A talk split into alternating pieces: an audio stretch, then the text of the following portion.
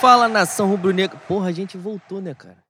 Olha, eu tô com medo do que vai acontecer hoje. Hoje talvez seja o maior freestyle da história desse programa. E eu continuo sendo o Leandro Lopes. E aqui é o Juan Lucas, saudações rubro-negras. Cara, a gente veio em clima de Copa do Mundo, né? Mas, para quem tá chegando agora, a gente vai apresentar esse humilde podcast. Nós somos o podcast Fé no Mengo. Estamos disponíveis nos mais variados tocadores de podcast. Spotify, SoundCloud, Cashbox, Deezer, Google Podcast, muitos outros. Nas redes sociais, no Twitter, arroba Mengo, underline fé, no Instagram, arroba pod, underline fé no Mengo. É, reforçar, não é o pedido, a rapaziada que já nos ouve, que possa nos seguir lá também. Né? Deu certo o apelo, os nossos seguidores foram crescendo, porque as nossas audições eram muito maiores que os seguidores que a gente tinha. Aí a galera vai ouvindo também a porra do programa, não se preocupe em seguir o perfil, mas tem que seguir, pô, tem que dar essa moral pra gente, que a gente vai espalhando a palavra, tendo um alcance maior, né?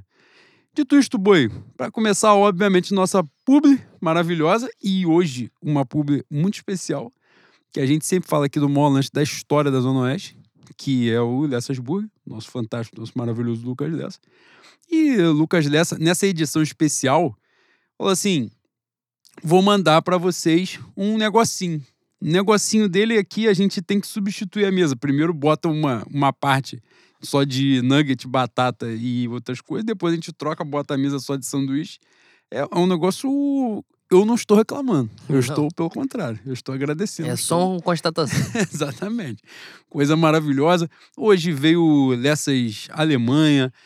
Como o Leno é, é, um artista, veio Lessas França, que é de outro dia da semana, que o dia de hoje, terça, né? Edição especial, até o dia especial, né, Boi? Normalmente a gente grava segunda, estamos aqui terça-feira gravando. Hoje veio essa coisa maravilhosa para vocês que residem na, na zona oeste do lado B do Rio de Janeiro, né? Que uma entrega aqui de Sepitiba até porra, Valqueire o Lessa entrega. Se qualquer coisa você liga para ele, desenrola com ele, ele dá um jeito. Manda a Reed entregar, a Reed faz metade do caminho, a Reed leva, não tem problema. Você vai no Instagram, Lessas Burger, fez lá o seu, seu pedido maravilhoso, chegou no final, cupom Fé no Mengo, para ganhar aquele descontinho maneiro, vale muito a pena, coisa maravilhosa. Inclusive, ele fez um Lessas Itália, uma homenagem a uma seleção que não deveria ser homenageada, né? Que já emplacou duas Copas tu sem estar presente. tirou a Itália da Copa do Mundo?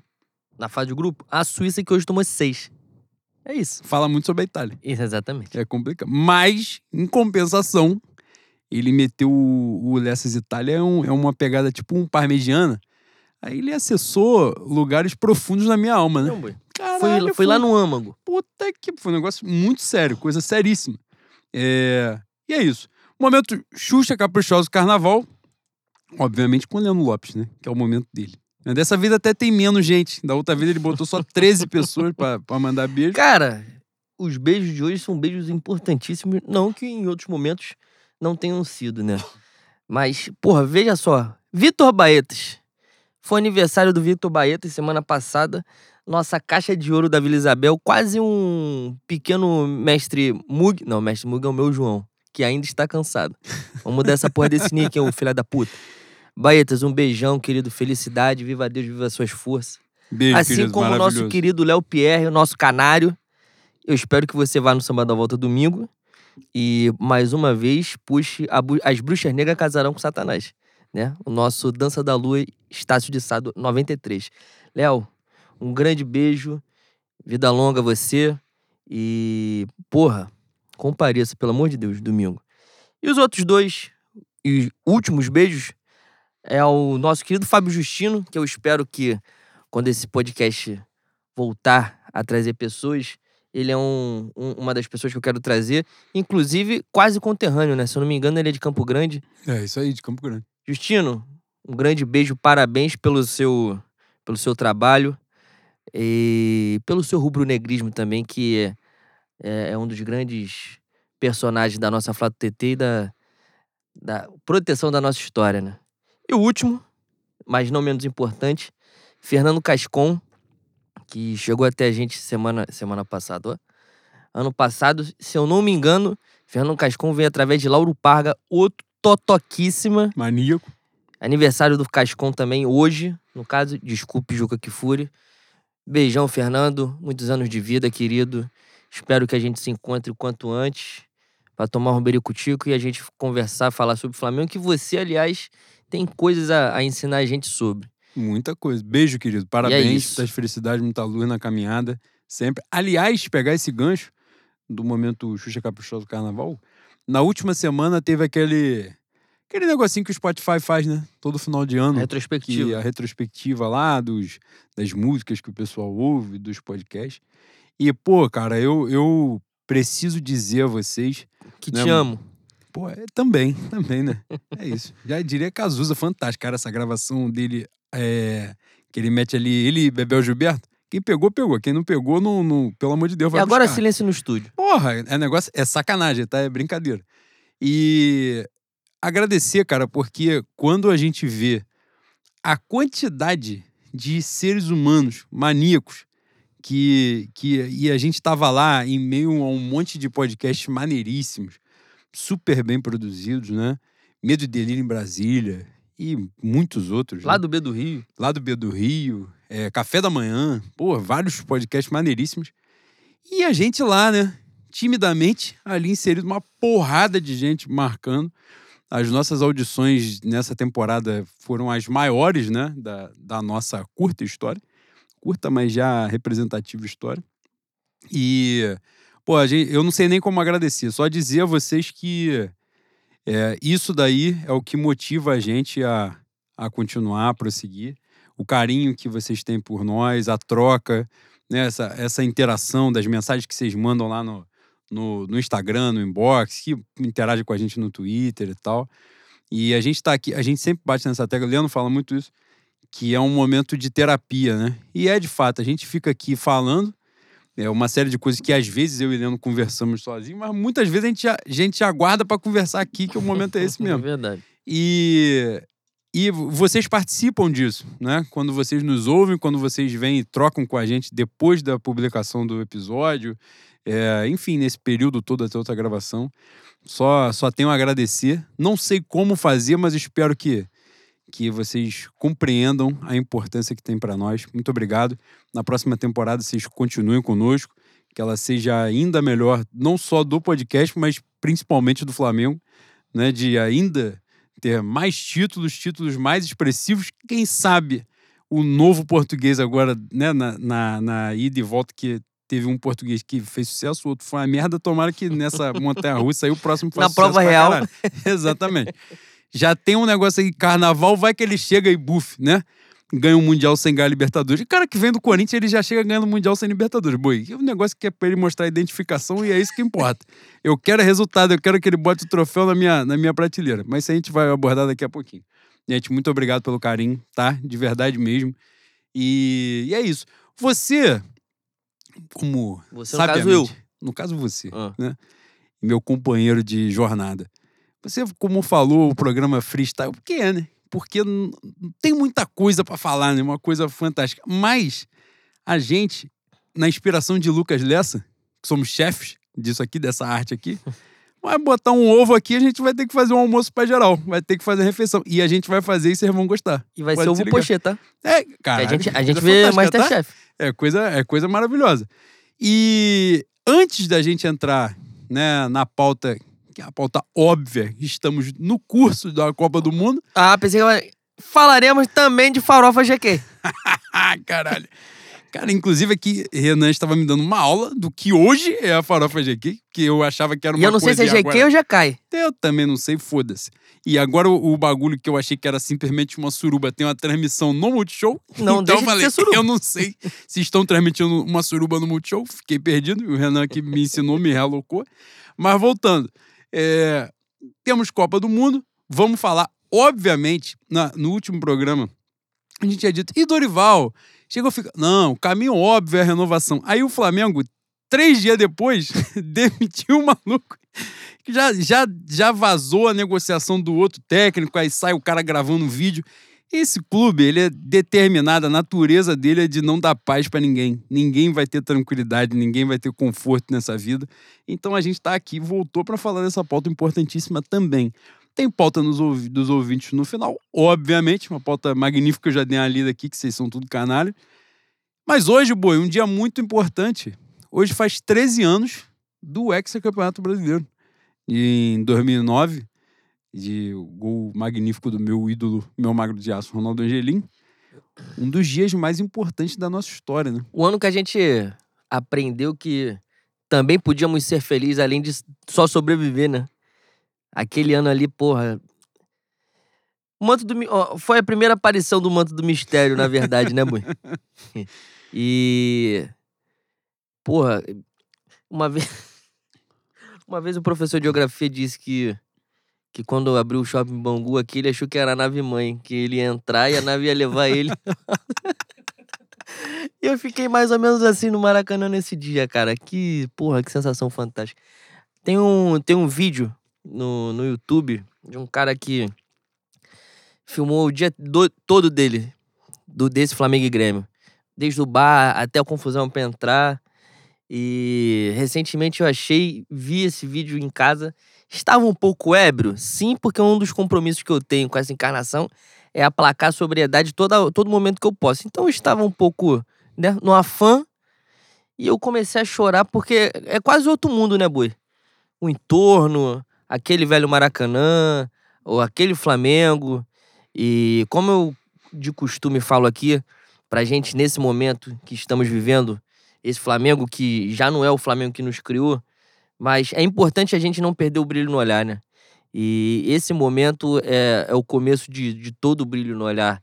Para além dos cariocas e Copa, Copas que a gente já tinha vencido até aquele momento ali, mas para minha geração, a gente começou a, a vislumbrar a Terra Prometida a partir de David Braz e Ronaldo Angelim.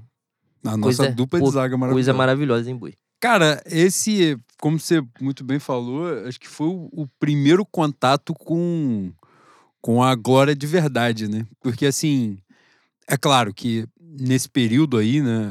2009 o Flamengo é tricampeão estadual. Nesse período aí, a, a, a, nossa geração, né? Esse momento ali, início dos anos 2000, final dos anos 90 e tal. O Flamengo ainda chega, né? 99, 2000, 2001, ganha 2004, é, 2006 ganha a Copa do Brasil. 2007, 2008, 2009 em placa o tricampeão estadual. Então, assim, a gente sempre gritou é campeão. E, e a, a visão do campeonato estadual era totalmente diferente da que é hoje, né? Completamente diferente, né? E eram títulos não que, não que tivesse uma grande relevância, mas o, o peso que se dava no regionalmente falando, era, né, era muito maior. Né? E, e, havia um equilíbrio também, e tinha uma situação ali distinta que era é, no, nesse primeiro tricampeonato, que é o tricampeonato em cima do. do primeiro não, né? O segundo. Primeiro lá do, do final da década de 90 início de 2000. É, ali pegou um Vasco muito forte, né? Esse do Botafogo é um Botafogo muito forte. E naquele período tinha ali, que posteriormente, né, no ano seguinte, 2010, 2012, o Fluminense da Unimed, com uma porrada de investimento, tinha sido é, finalista da Libertadores no ano anterior, 2008. E a sensação de que o Flamengo ia ficar sempre nessa coisa, né? É, no limbo, né? Igual a gente sempre bate na tecla, né? Eterna homenagem de 81, né? Reúne os velhos tudo, bota todo mundo, dá placa para eles, tudo. Bota, refaz camisa faz homenageando. dele, faz camisa de novo, mudou patrocínio, faz não sei o que lá de 81. Não que eles não tenham que ser homenageados, devem ser, óbvio, né? Com certeza. É a geração de ouro, mas aquela sensação de que a gente não conseguiria reescrever, né? Reescrever a história, assim mesmo. E 2009 é um dos títulos mais importantes da minha vida. É, presencialmente no estádio, eu acredito que se, se bobear foi até o maior, porque assim, eu, eu é, estive na Libertadores, as duas, nos dois títulos a gente não foi, né? Em outros países. É, o Campeonato Brasileiro de, de 19, o de 20 não tinha torcida, o de 19 a gente né, compareceu na porra toda, mas não tinha né, uma uma final, não chegou ao último jogo precisando ganhar para ser campeão e tal. E a gente foi campeão de Copa do Brasil. 2009 para mim, eu acho que é isso, eu acho que foi o maior título que eu presenciei pelo tamanho daquilo, 17 anos sem ser campeão, né? A volta do Adriano, a forma como foi, a arrancada. O Flamengo tem essa parada, né? Você fala muito do manto do mistério, tem a, tem a mística da coisa, né? Que os outros times tentam acompanhar, mas é um negócio que é completamente diferente mesmo, né? A chegada do Andrade, que é a peça né, fundamental. que, que volta ali um, né, o cara que foi campeão na geração de ouro, volta para ser técnico, nunca mais foi técnico em lugar nenhum, mas voltou naquele momento, encaixou ali e tudo deu certo. A chegada do Pet pedindo, pelo amor de Deus, para jogar, Sim, né? um ídolo lá do, do tricampeonato de 2001. Como eu falei, Adriano, né, peça fundamental também. Ayrton E- ajeitando o sistema defensivo. é geral ali, né? Álvaro e Maldonado chegando. aí Toda a representatividade né, daquele título de, de 2009. E eu acho que é um título que merece ser lembrado, ser exaltado sempre, porque não à toa a gente ganha em 2009, só volta a ganhar em 2019. A gente é. só foi ganhar lá na frente de novo. Então é isso, né? É uma data fantástica, uma lembrança maravilhosa. Que a gente não volte àqueles tempos de, de vacas magras, né? Mas que a gente também não pode esquecer esses, esses momentos magníficos da nossa história que, que construíram né, o rubro-negrismo da gente, né? Que, que trouxe a gente até aqui. Dito isto, boi, porra, pra gente aquecer a musculatura, óbvio, estamos no curso das, da nossa maravilhosa Copa do Mundo, no Catar, esse país maravilhoso, fantástico, Porra. que é um país que do tamanho de Nova Iguaçu e está tendo a Copa do Mundo com 300 estádios E dentro. libertário, né, boi? Permissivo pra caceta. Pode tudo lá. É complicado, tá? É complicado, caralho. É... E hoje, né, né, nesta data querida, perdão, Juca, que fure por falar hoje, foram definidos as quartas de final, né? Já estamos. E agora que o. Tem esse contrassenso, né, Bu? Agora que o negócio começa, a onça vai beber água, mas ao mesmo tempo começam os dias sem jogos, começa aquela coisa, né? Aquela A tristeza melancolia, não né? tem boi? o que fazer. Aí você começa a ver aqueles programas que não tem pauta, os caras estão falando a mesma porra 24 horas por dia, três dias seguidos. é um negócio angustiante, né? E vai começar exatamente agora. Quarta e quinta não tem jogo, então esses caras vão ficar arrumando o que falar, né? Caçando coisa. E sexta, as duas, duas quartas de final, Brasil e Croácia, meio-dia. E a sua Argentina Ah, Eu sou brasileiro, eu sou patriota. E, cara, pô, essa aqui não tava no script não, mas eu vou dividir. Eu normalmente venho andando pro estúdio. Hoje eu vim de Uber porque tá chovendo o dia inteiro em Bangu. Quando eu peguei o do, da minha casa pra cá, deve dar uns três minutos de carro, mas é que tava chovendo bem, eu não ia vir andando. E aí eu entrei no Uber, o Uber, pô, boa noite, sou Juan. Pô, boa noite, parasital, não sei o que lá. Não, virou aqui, pegou, pá, pra chegar no estúdio, beleza. Cara, ele andou 10 metros, ele falou assim: Não sei se o senhor já viu. Pô, o cara super educado. Não sei se o senhor já viu. Eu falei, não sei. Não sei. Posso ter visto, posso não ter visto. não sei. Aí ele falou assim: os caras da eleição. Os caras que. É, como é que é? O lado de lá que é a nova eleição. Mais uma vez, não sei também. Qual é o lado de lá? De que lado estamos? Né? Quem quer nova eleição? Quem somos nós? Exatamente, quem somos nós? Aí falou assim, aí eu não entendi, falei, não, não vi não. Aí era óbvio que vinha merda. Essas horas, uma hora da terça-feira, 8 horas da noite, na chuva, não vai vir nada de bom, não vem nada de produtivo. Aí eu falei assim, não, os caras que ganharam a eleição, porque agora já saiu aí, a GLO, cara, quando eles metem GLO, já me fode, já me pega de lado, que eu começo a rir pra caralho já e foda-se. Eu não consigo conter. Não, e, e já, já saiu que eles descobriram a fraude e vai ter outra eleição. Aí eu internamente com o meu botão, pô, o dia inteiro no escritório, né? Eu tô assim, caralho, nós ainda estamos nessa parte. Porra, a gente não passou dessa parte ainda. Já tá tendo Copa do Mundo, daqui a pouco tem carnaval. Porra, a gente ainda não pulou essa prateleira. Cara, eu não aguento mais. Eu não aguento mais. Ô, boi, é, essa série aí eu parei quando fizeram um sinal pro, pros extraterrestres. Na chuva. Botar no celular pra piscar pra fazer um código Ai, Morse cara. pro, pro Astacheran. Cara, que parada, mano. Quando, quando o Cássia Kier meteu a oração de joelho, o negócio. Aí descaralhou logo tudo de uma vez. Cara, quando, quando fala de Pix é foda, mano. Que a pessoa fala que, que não vai fazer o Pix porque daqui a pouco vai cair e aí depois todo o dinheiro que você fez vai ficar. Eu falo assim, pô, pelo amor de Deus, mano, vocês me dão um maior trabalho pra ter que discutir essa porra. Mas voltando, eu falei isso porque eu sou patriota. Tal qual o amigo do Uber, sou patriota. E estou com a minha bandeira do Brasil torcendo pelo Hexa, que vai acontecer, que já é uma realidade. Voltando, sexta-feira, Brasil e Croácia, meio-dia. Quatro horas Argentina e Holanda no sábado, meio-dia. Não, aí eu não sei a ordem. Meio-dia França, né? França e Inglaterra. É. E. E. Não, é o contrário. Meio-dia Portugal e. Marrocos. E Marrocos e quatro horas França e Inglaterra. É, pra definir aí a semifinal, né? Boi, primeiramente, o que você está achando dessa magnífica Copa do Mundo no Catar em 2022? Do evento? Do evento.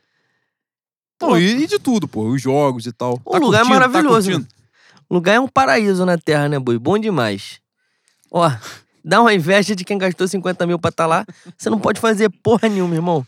Beber, sorrir, nada. Não pode andar na rua. Uma broderagem, não pode nada. Caralho, porra, um calanguinho. não pode. Não pode porra nenhuma. Um limpa trilha bem executado, deixa matada. Um chapéu da vovó, você já toma uma coça lá.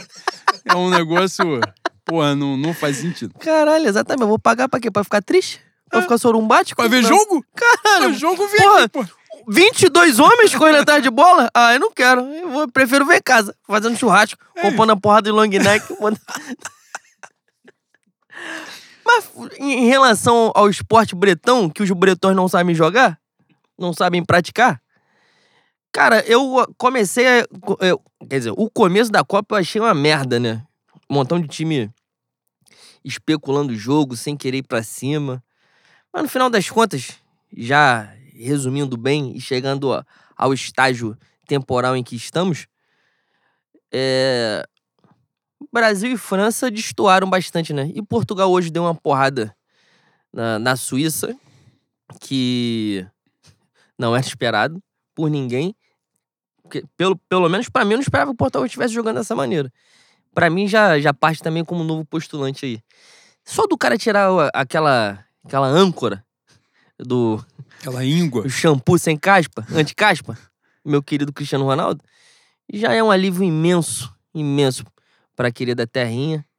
E no final de dezo- 18 de dezembro, sete dias antes do Natal, 14 dias antes do Réveillon, vai pintar a sexta estrela, boi. Não tem jeito. Eu ia além, eu ia fazer um comentário aqui que está guardado no meu coração. Já fizeram no Twitter, eu vi, a gente comentou essa porra no grupo, no nosso grupo. Você sabe o que eu ia falar. Você sabe o que eu ia falar. Não sei o que, que é. Cê- Ó, apareceu o plantão da Globo pra anunciar que foi de base. Tu pode levar camisa na costureira. Não tem como, não tem como. Boi, todo mundo vai um dia, né? não, não sei, ouvinte, olha só, não sei se você sabe, mas você também vai. Porra, é o mano. destino de todos. É o destino de caralho essa aí quando você fala o essa destino história. de todos é foda. É o, dest- é o destino de todos. Não, não tem final maior que esse. Não tem, pô. E. Porra. Cara, não, mas essa- seria. seria. Não, é, é Emblemático, pesada, é. emblemático. Não, quem, quem pescou essa ideia aí, pescou, não vamos dizer aqui, É. né, expressamente, mas já jogaram na rede social. Cara, essa daí, essa história, tem um, um- uma questão de carnaval, né? Num carnaval, se acontecer, é saco. Se acontecer, não tem como tirar. Não, Não, não. tem como tirar. Fala assim, pô, Último carro, trono vazio. entrou o Puta trono que pariu. vazio. Cara, a arquibancada chorando, porra, a escola cantando a capela, a bateria para em silêncio. Pô, ninguém consegue tirar. O jurado não consegue tirar. Fala assim, não, não tem como. Eu não vou dar 9.8 na escola, não vou fazer. é basicamente isso. Se acontecer no futebol, e aí, não, não tem como. E tá, tá, o caminho tá sendo trilhado. Não. É isso aí. Final, Mbappé vai falar assim. Porra. Não, não. Copa eu já tenho. Não, é. Não quero, Não, não. sou novo, vou Ah, jogar pô, outro. é. Não, vou jogar outro. 2026 tamo aí. É isso. Mas. E, Boi, o. Primeiro, ah, passada aí fase de grupos, né? Oitava, hoje até teve, né? A, a zebra, entre aspas, né? Do, zebra, entre aspas, não, né? Foi uma zebra do Marrocos, uma, daquele futebol insosso do caralho. Mas a fase de grupo tiveram umas. né, umas na fase de grupo tiveram umas surpresinhas, né? De, de Alemanha. de Surpresa da minha assim. Bélgica, boi. Cara, se, se esses caras não foram obrigados a viajar pro Catar, caralho, meu irmão, tinha que ter um Lúcio de Castro lá pra saber qual era a concentração da Bélgica. Os caras estavam no cativeiro, boi. Não Aí, é possível, o meu o irmão. fez foi brincadeira. Não é tá? possível. O De Bruyne no primeiro jogo, primeiro coletivo, falou assim: vocês têm chance de ganhar? Não. É um time muito mais velho. Os, os garotos novos que de- em 2018 eram muito melhores. Esse aqui não contribui também pra porra nenhuma. Ai, caralho, maluco. Pra que, que tu vai então, irmão? Jogou o famigerado, foda-se. Cara, Não, e, e você vê que não é só. Às vezes, porra, é papo pra despistar. É, é só lero-lero. Ele nitidamente não estava mentindo em momento nenhum, porque o time não queria nada. Os caras não queriam correr. Eu não sei se vocês sabem, mas Bangu fica muito longe da Bélgica. Não sou belga. e eu não tenho nenhuma ascendência belga. Eu comecei a ficar com raiva. Assim, não é possível que uma, uma competição que dura, demora quatro anos pra acontecer, esses caras estão jogando dessa maneira, mano. Boi, às, às vezes, de vez em quando, a violência tem seus motivos. Uma repressão. Se, se, se voltasse pra Bélgica e levasse porrada, não estaria jogando dessa maneira. Nojento, nojento. De Bruyne. Pô, ia falar do meu Lukaku? Não, pior, o Lukaku foi, foi um caso que é exatamente foge dessa regra, que não foi de sacanagem. Esse que é o problema. Exatamente. De Exatamente. Caralho, azar. a- Azar, né? Azar é o. é a- os belgas teriam um time de safado desse. Mas me impressionou muito. E um- é um time babado pela Europa há muito tempo. Conhecido como a, a famosa grande geração belga.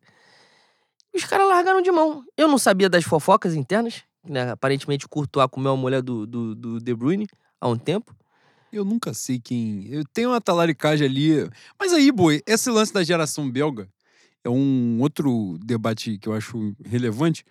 Que é aquela coisa assim. Quando a galera falou, de fato era uma boa geração. Eu, eu não acompanho, vou ser sincero. De Eurocopa, eu não sei se teve algum resultado expressivo de assim, ser semifinalista, ser finalista, sei lá. Mas foi semifinalista de Copa do Mundo.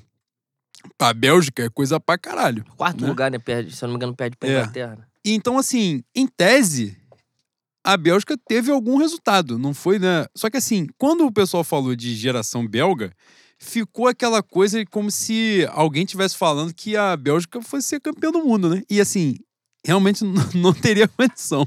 Não daria, não seria possível. Eu até vi um cara comentando exatamente isso no, no Twitter. E faz muito sentido, né? O, que esses caras conseguiram pra Bélgica já foi maravilhoso. Só que, porra, tudo bem que não, não houvesse expectativa e não houvesse perspectiva de ser campeão esse ano, mas jogar dessa maneira, caceta, mano. É de respeito para todo é com todo mundo, né? Inclusive com, com os companheiros de time, porque não é todo mundo que tá jogando de sacanagem. Não são 11 malucos jogando de sacanagem ali. Mas tinha uns caras que corriam pra não chegar. Sabe a final do Carioca? Que eu. eu não, você, ouvinte novo, que não pegou o episódio quando a gente perde, perde o, o Carioca pro Fluminense. Eu chego aqui transtornado porque pra mim o Flamengo joga de sacanagem. E não é uma sacanagem de, pô, vamos entregar. Vamos deliberadamente perder, entregar, é, deixar a bola passar, não é isso. Só que é, é a política do menor esforço, sabe qual é? A gente não vai correr tanto. É o foda-se, né? É o, é o famoso foda-se. É exatamente isso que esses caras fizeram. Pô, e, e eu, eu não admito essa porra, mano. Que é até, é até uma pegada diferente, por exemplo, né? E eu acho que, em tese, se equivalem ali da, da Croácia, né? Que vem com. Teve uma boa geração, né? Mais uma vez. Não sei da expressividade dos resultados em Eurocopa e Liga das Nações, essas coisas, mas é finalista de Copa do Mundo, não é? Chega à final, perde para a França. É, claro, não, não teria chance. É uma, é uma, é uma finalista já. O, o trajeto dela em 2018 já é cheio de empate e vitória nos pênaltis, né? Prorrogação e tal. E faz o Modric maior do mundo, né? O melhor do mundo numa temporada. Esse ano, mesmo com um time já mais envelhecido, né? Nitidamente mais envelhecido. É, aos trancos e barrancos, vai chegando. Vai acabar agora, vai passar, o carro da linguiça vai passar firme. a Duster sexta-feira. Branca, mas- Vai. Mas assim, se você for parar pra ver, porra, a Croácia tá na- nas quartas de final. Ela foi finalista em 2018, chegou nas quartas de final no, no ciclo seguinte. Provavelmente o, o ciclo de 2026 já, porrolhão de gente dessa Croácia aí já não vai estar mais presente. né? Principalmente o maior se expoente tiver, dali. está tudo idoso neles, né? Porque, caralho, vai, vai espremer o suco dos caras até quando? É, exatamente. Principalmente o, o maior expoente, que é o Modric, né? Mas assim, enfim. Algumas. ó, essa, esse lance da boa geração e tal. É, eu, que eu acho que a galera joga, acaba jogando uma expectativa, entendendo que a diferença por exemplo, a Croácia não jogou de sacanagem, o time é envelhecido mesmo. Uhum. Né? A Bélgica nitidamente jogou. Mas esse lance de quando a galera joga a expectativa sobre uma geração tal, né? É, rola uma, uma perda ali da, da compreensão geral que é como se alguém estivesse falando que aquilo ali é favorito para ganhar a parada. E não é o caso. Uma seleção, por exemplo, e que fez muita falta nessa, nessa Copa do Mundo aí. Não sei se iria tão longe, mas fez muita falta, que é a seleção da Colômbia, eu acho, na América do Sul. É um bom time de, de jogadores, né? Que tem aí, estão em times importantes uh, pela Europa e tal. É, e ficou de fora, né? Ficou de fora da Copa. E o Equador poderia ter passado de fase, né? Na, na última rodada. Roubado. De, dependia só dele na, na última rodada contra Senegal. Roubado e... contra a Holanda, claramente. É. Com auxílio do VAR ainda. Exatamente. Mas assim, feio. É porque é foda, né? Porque era uma parada muito equilibrada, né? Em tese era assim, a Holanda passar em primeiro, né? Passar o carro em geral. E Holanda e Senegal, e, e Senegal e Equador saíram na porrada pela segunda vaga, né? Que foi mais ou menos o que aconteceu mesmo. Chegou no final, o Equador dependia só da vitória, né? Ou melhor, o empate era do Equador, né? E chega no final, o Senegal vence, faz o resultado e passa para o final. E é, uma, e é o. Era, né? O maior atropelo até então das oitavas de final, né? Que eram as oitavas equilibradas, né? Porque é, os times que jogaram com um favoritismo muito grande fizeram um jogo controlado até determinado ponto. E aí a bola ficou pererecando ali depois, né? Na hora de, de, de controlar mesmo até o final. É, principalmente a França, mas aconteceu com a Argentina também. E chega a Inglaterra e Senegal, que todo mundo achou que ia ser o um jogo, porra, pode dar merda. Senegal vai dar merda. Porra, a Inglaterra foi, atropelou Senegal e, né? Não teve a menor chance. Até teve, né? No início, Senegal até perde gol, mas enfim. É...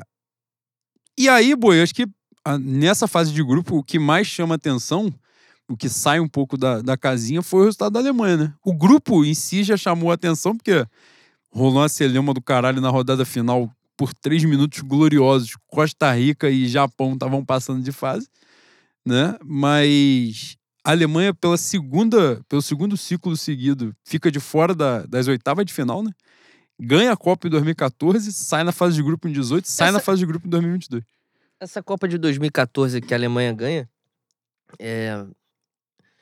a, gente, a gente consegue fazer e pode fazer o link com o que eh, fizeram com o Flamengo de 2019, né?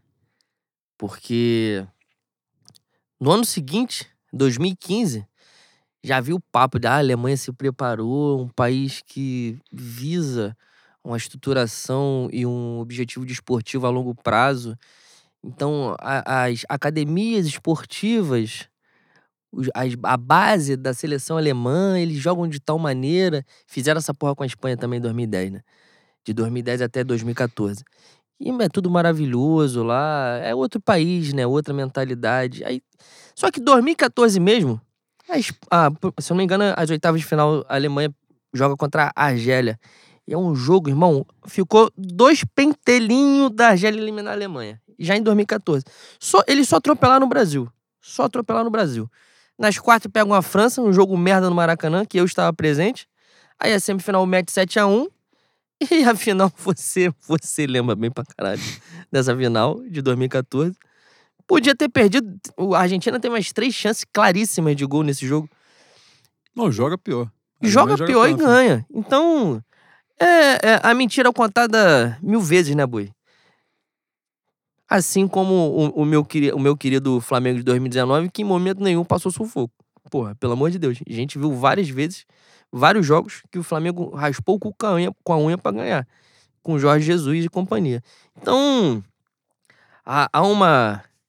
Um, não sei se é deslumbre, não sei se as pessoas ficam meio encantadas com alguns, alguns pequenos resultados e, e criam factoides mesmo tendo vivido uma coisa completamente diferente daquilo ali. Não me surpreende, Boi. Não me surpreende. É um time, era um time feinho pra caceta. Só que é uma camisa pesada, né? Tem alguns bons jogadores realmente. Mas coletivo, caceta. Mano. Você conhecia. Você é um cara que acompanha razoavelmente bem é, o campeonato europeu. Ali, daqueles, daqueles Você 11. Você acompanha muito mais. Não, sim. Mas daqueles 11 ali da Alemanha, tirando, tirando o Neuer e o Miller, Tu Falei conhece... isso no grupo, que eu conhecia uns é quatro, cinco. É isso. Não, e eu nunca. Não é o tipo de coisa que eu posto, porque é, é, aquela parada assim, eu não acompanho. Então eu não conhecer não muda porra nenhuma, não significa nada. Não é, não, não é esse o ponto, mas. Porra, mas alemão. Realmente um, é. Um maluco alemão da seleção da Alemanha. Em outros times. Chegar em Copa do Mundo, você não saber quem é? Um Pô. exemplo, né? É, o time de Portugal eu conheço quase todos. De, e todos, de fato, né, eles consideram como se fosse muitos consideram a maior geração da história, né? Essa geração de Portugal agora. Que é uma geração muito jovem, né? Está muito jovem, então que vai render alguns ciclos de Copa aí, provavelmente. É, mas eu conheço vários, né? Manchester City tem, jogador no Milan, né? Rafael Leão, é, que, que, que sei lá por que caralhos o maluco só entra faltando dois minutos. E ele entra faltando dois minutos e faz gol. Que é pra mostrar que ele joga pra caralho, que tem alguém no lugar dele. Meu Pedro Gaspar tem uma opinião sobre isso. Exatamente, né? Que é parecida com a minha também. Porque é a única justificativa, irmão. Não tem outra, não tem outra. Mas, enfim. é, E, e o- uma coisa também para te perguntar, antes de falar né, do que realmente importa, que é Flamengo, né? O resto é tudo é lazer, brincadeira. Agora, Copa do Mundo, normalmente o título, né? A seleção campeã, ela define, ela inspira, vamos dizer assim, o, o, o que vem depois. É, o ciclo, né? Seguinte. Aconteceu isso com a Itália. A, a que mais me chamou atenção, né? As que chamaram mais atenção, assim, Itália 8-2. e. Não, agora mais recente, até Ah. que eu digo. 2006, que a Itália vem com um time né, fechado pra matar jogo no contra-ataque e tal. E molda assim, escancara. No Brasil foi escancarada a influência que a Itália teve né, sobre o futebol brasileiro. O tricampeonato, o Murici no São Paulo, né? Os times que vão tendo resultado no Brasil, na América e tal, tinham muito essa, essa a ideia né, de jogo da, da Itália de 2006. 2010 ganha a Espanha, começa a moldar a coisa da posse de bola, e a ideia da posse de bola, que foda-se a posse de bola, que não vai dar um chute no gol, que vai encebar essa bola até o, porra, você enjoar e querer ir embora do estádio. Foi o que moldou né, a trajetória. E aí vocês viam, e a gente via, né, muito essa parada de. Os tre... Começou. E na Alemanha tem a virada de chave, que é a coisa do estudar lá fora, né? Começa assim, não, quem é que está lá vendo o futebol que é moderno, o que é mais moderno e tal, que pega essa ideia da posse de bola com a ideia assim, "Mano, vocês têm que ver o que é moderno de ver. a coisa." 2010 ganha a Espanha, né, campeã, a Espanha campeã do mundo, que já tinha sido campeã da Eurocopa em 2008. Em 2011 veio o maior Barcelona da história, provavelmente, que é o Barcelona do Guardiola. E aí era, né, era dizer assim, ó, só dá pra jogar bola desse jeito aqui. Se não jogar bola desse jeito aqui, o carro da linguiça vai passar. E veio, mas tudo vem de uma forma meio, meio torta, né, a influência assim para principalmente o futebol brasileiro, que é o que verdadeiramente importa. Mas qual é diante disso assim da influência da Alemanha, posteriormente teve a França, tal, agora, né, 2018, que foi a última campeã. A final provável que é Brasil e França e a final esperada, né, que são os dois melhores times É mesmo. esperada por quem não torce pro Brasil, né? Como Mas é você. esperada, porra. Por Mas mim, é eu espero que o Marrocos chegue Caralho, na final. se o. Porra, eu estava falando aqui com o meu maravilhoso Renan. Vai jogar, caralho, contra qualquer outro time. É, assim. Seria uma catástrofe, né? Se, as- se as duas seleções não chegassem lá. Então, é, o esperado, os dois melhores times são esses. E eu acho que tem uma linha parecida, né? De ideia de, de bola e tal, de, de, a forma de, de ver o jogo dos, do- das duas seleções. E você acha que a influência para os próximos anos, né, no ciclo, é positiva? Seria positiva, independente, no caso, se fossem essas duas seleções, obviamente, né? Se alguma das duas ganhasse, a influência seria positiva de, de forma de ver jogo, né? A influência pro futebol mundial no, no Sim, próximo sim. ciclo, eu acho. É um futebol pra frente, né? Diferente do que a Espanha fez hoje, por exemplo, e inventar um termo de se defender com a bola, se defender com a posse. Se eu não me engano, é uma ideia que parte até do Guardiola, se eu não estou muito enganado. Mas o que o Brasil e a França propõem em, em relação a futebol e ideia de jogo é o que faz o futebol ter graça. Né? Pô, eu, eu estou me contradizendo aqui em cima de uma coisa que eu falei o ano todo, né? A questão do eu quero ser campeão independente de como o Flamengo jogue. Mas se a gente puder escolher uma maneira de jogar, que seja jogando pra frente, né? Pressionando o adversário, jogando com, com no- no nosso caso, e assim ah, também como é a França, com dois pontas aberto, ensaboado, indo pra dentro dos caras, jogando futebol que a gente foi acostumado a ver e a gente é, a- que a gente se apaixonou também. Agora, agora boi. Eu queria que você tecesse dois palitinhos de comentário a respeito da nossa querida Espanha, porque o técnico semana passada falou que não tinha no mundo, no mundo todinho, no mundo, no mundo desse mundo azul que a NASA mostra pra gente, que eu acho que é Redondo. Redondinho, redondinho. esse mundo que nós estamos vivendo, ele falou assim que ninguém joga mais que a Espanha.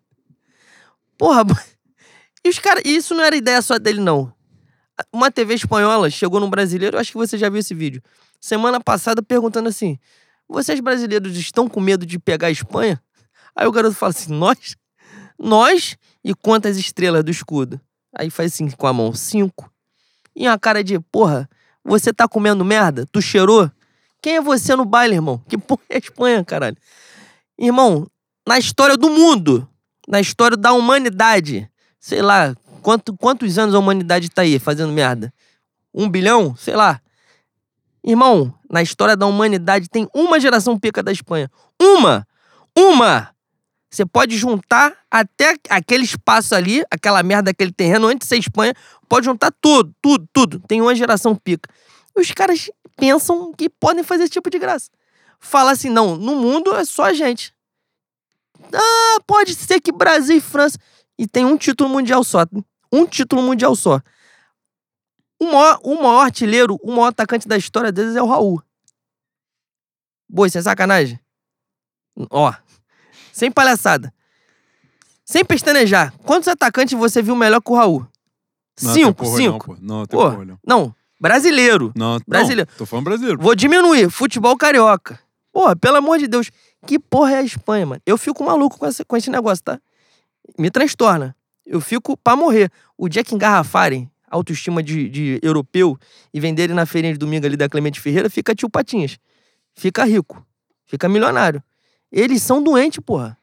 E tinha que ter perdido com a bola rolando. É que o, o meu grandão lá ficou nervoso quando, quando ficou cara a cara, que ia ser muito mais vergonhoso. Não tem condição, boi. Não tem condição. Eu vou agora vou passar a palavra para você, te- tecer comentários muito mais calmo, muito mais equilibrados que o meu, porque eu fiquei puto. Porra, que gente doente, maluco. Cara, essa, essa é a linha de, de eurocentrismo mesmo, né? Que os caras têm, né? Inevitavelmente. A gente tava até conversando sobre isso no grupo lá pós-jogo, que a Espanha, a Espanha foi campeã do mundo em 2010 e a Aí, Espanha... o- O Reed, o Reed falou assim: a Espanha fez o centésimo gol nessa Copa, o Brasil fez o centésimo gol na Copa de 70. É isso, é essa a diferença. É por aí. A É Espanha... isso, boi. Você falou da, da questão da, da exceção, né? A Espanha foi campeã do mundo em 2010. De 2010 até hoje, ela ganhou três jogos. As Copas de 2014, 2018 2022, ela ganhou três jogos. E são três jogos assim: um acho que é contra o Irã, outro Costa Rica foi essa Copa, eu esqueço os outros dois. Um é o Irã e tem mais um, que agora eu não lembro. Mas enfim, é, a- o desempenho da, da, da Espanha, eu, eu acho que o que o que a gente fala assim de, de mais importante, e isso serve para uma série de comentários, né? É, tudo passa pela pauta do eurocentrismo mesmo. Eles têm uma visão que superdimensiona a importância deles, não é, pro, pro futebol, de uma forma que a gente não consegue explicar. A, a própria questão, né, os embates da, da tal escola portuguesa, eu não vou massacrar muito a minha escola portuguesa, não é uma escola portuguesa, já fui ensinado sobre isso, que tem, né, várias vertentes distintas. Mas porque meu próximo treinador é português, então eu não vou ficar falando mal do país dele. Eu não vou fazer isso. Agora, a primeira, primeiro Flamengo Madureira que ele der encrespada no, no em Conselheiro Galvão, eu vou humilhar ele, o país dele, de onde ele veio, que, que a relação dele com o Corinthians, qualquer porra que ele fizer, eu vou esculachar Vai ele. falar que a sogra dele não tá doente Que porra a nenhuma. sogra, que que você é tudo mentira, essa que porra, é que capaz nem sogra ele tem, que é ter divorciado. Mas. Mas a, mas a parada é a seguinte, cara, é, você vê, o Abel Ferreira teve muito problema com isso, né? E com razão. De um monte de merda que ele fez, ele conseguiu a façanha de perder um processo pro Mauro César Pereira. E disse pra ele que ele tinha. Disse que ele tinha falado uma coisa como colonizador, e ele processou o Mauro César e ele perdeu.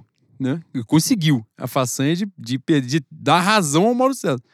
Que, de fato, é- na época eu não lembro né, o, especificamente o que aconteceu, mas era alguma coisa sobre comportamento de jogador. Que ele tinha falado numa coletiva e tal, não sei o quê. E os caras estão sempre com essa, essa postura pedante de cima para baixo de querer ensinar é, sul-americano a caminhar, entendeu? Como se alguém dependesse deles por alguma porra, né? Então o cara fala assim, pô, mas a Espanha é o time do Real Madrid. Beleza, nesse, pega esse time titular da Espanha quantos caras do Real Madrid tinha. Porque o Real Madrid já entendeu que o espanhol não tem de porra Não, nenhuma o grande ali. Real Madrid da história, o- o- os grandes craques eram o argentino e o húngaro, né? É o Di Stefano e o. Puskas. E o Puskas. E os outros times que sucederam. O Raul é o maior artilheiro da história do Real Madrid. Mas os times, no geral, né? Você vai tirar aí que Hierro e Elgueira, provavelmente, que o Hierro, né? Que é ídolo do Real Madrid. Mas os outros jogadores e tal... Eu lembro que... Pô, isso, isso é um bagulho da década de 90, início dos anos 2000. Que o lateral direito titular eterno, que era o Michel Salgado, era humilhado em qualquer lugar. Todo mundo esculachava a presença dele ali ele tava lá para cumprir a cota de espanhol que tinha que ter no time para ele poder jogar. Mas, então, assim, essa postura arrogante, pedante dos caras, eu acho que todo mundo tem a contribuir. Mas é, me incomoda muito a forma que esses caras têm de se referir principalmente à América Latina, assim, é um negócio... América Latina e África, né, obviamente.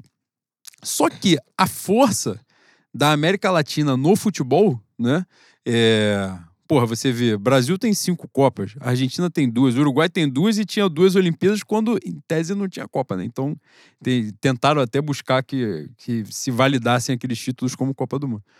Então você vai querer ensinar para quem? Vai ensinar o que para quem? Não, não é sobre isso, é compartilhar o conhecimento, mas, mais uma vez, para finalizar, essa forma pedante que os caras têm é, é muito complicada, né? E aí, quando a gente vê uma situação como a de, a de hoje, foi, é, é aquelas coisas, são aquelas coisas, né, que só a Copa do Mundo consegue é, oferecer, né? Proporcionar.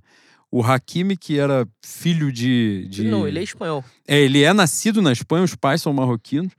E, e, e ele escolhe jogar pela seleção do Marrocos pela forma como ele era tratado, como ele e a família dele eram tratados na Espanha, né, enquanto imigrante.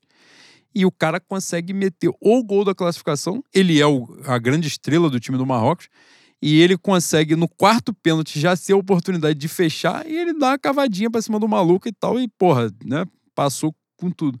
Então, assim, é, é aí esses cenários são as coisas que só a Copa do Mundo consegue reproduzir. Tipo, aí encaixou a porra toda, o encaixe dos astros tudo e, e proporcionou isso. Mas fica a lição, né? De um jogo horrível, os caras não conseguiram fazer gol nem batendo pênalti. Teve Três oportunidades, perderam os três. É um jogo sem graça, um jogo insosso.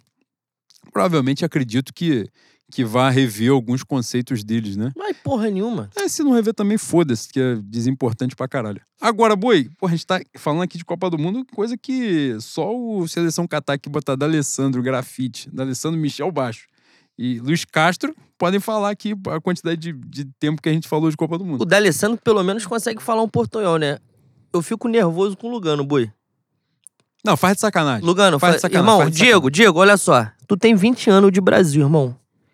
Não tô pedindo pra você falar como um, um brasileiro, mas você não fala um palito de português. Boi, o Você não se Petkovic é esfor- sérvio. Porra, exatamente. Tu já imaginou um maluco sérvio falar assim, agora tu vai aprender Cara, português. tem gente que veio da Arábia. A Arábia, o alfabeto é diferente. Lá, se lê da direita pra esquerda. O cara vem pra cá, ele lê em português e ele fala português.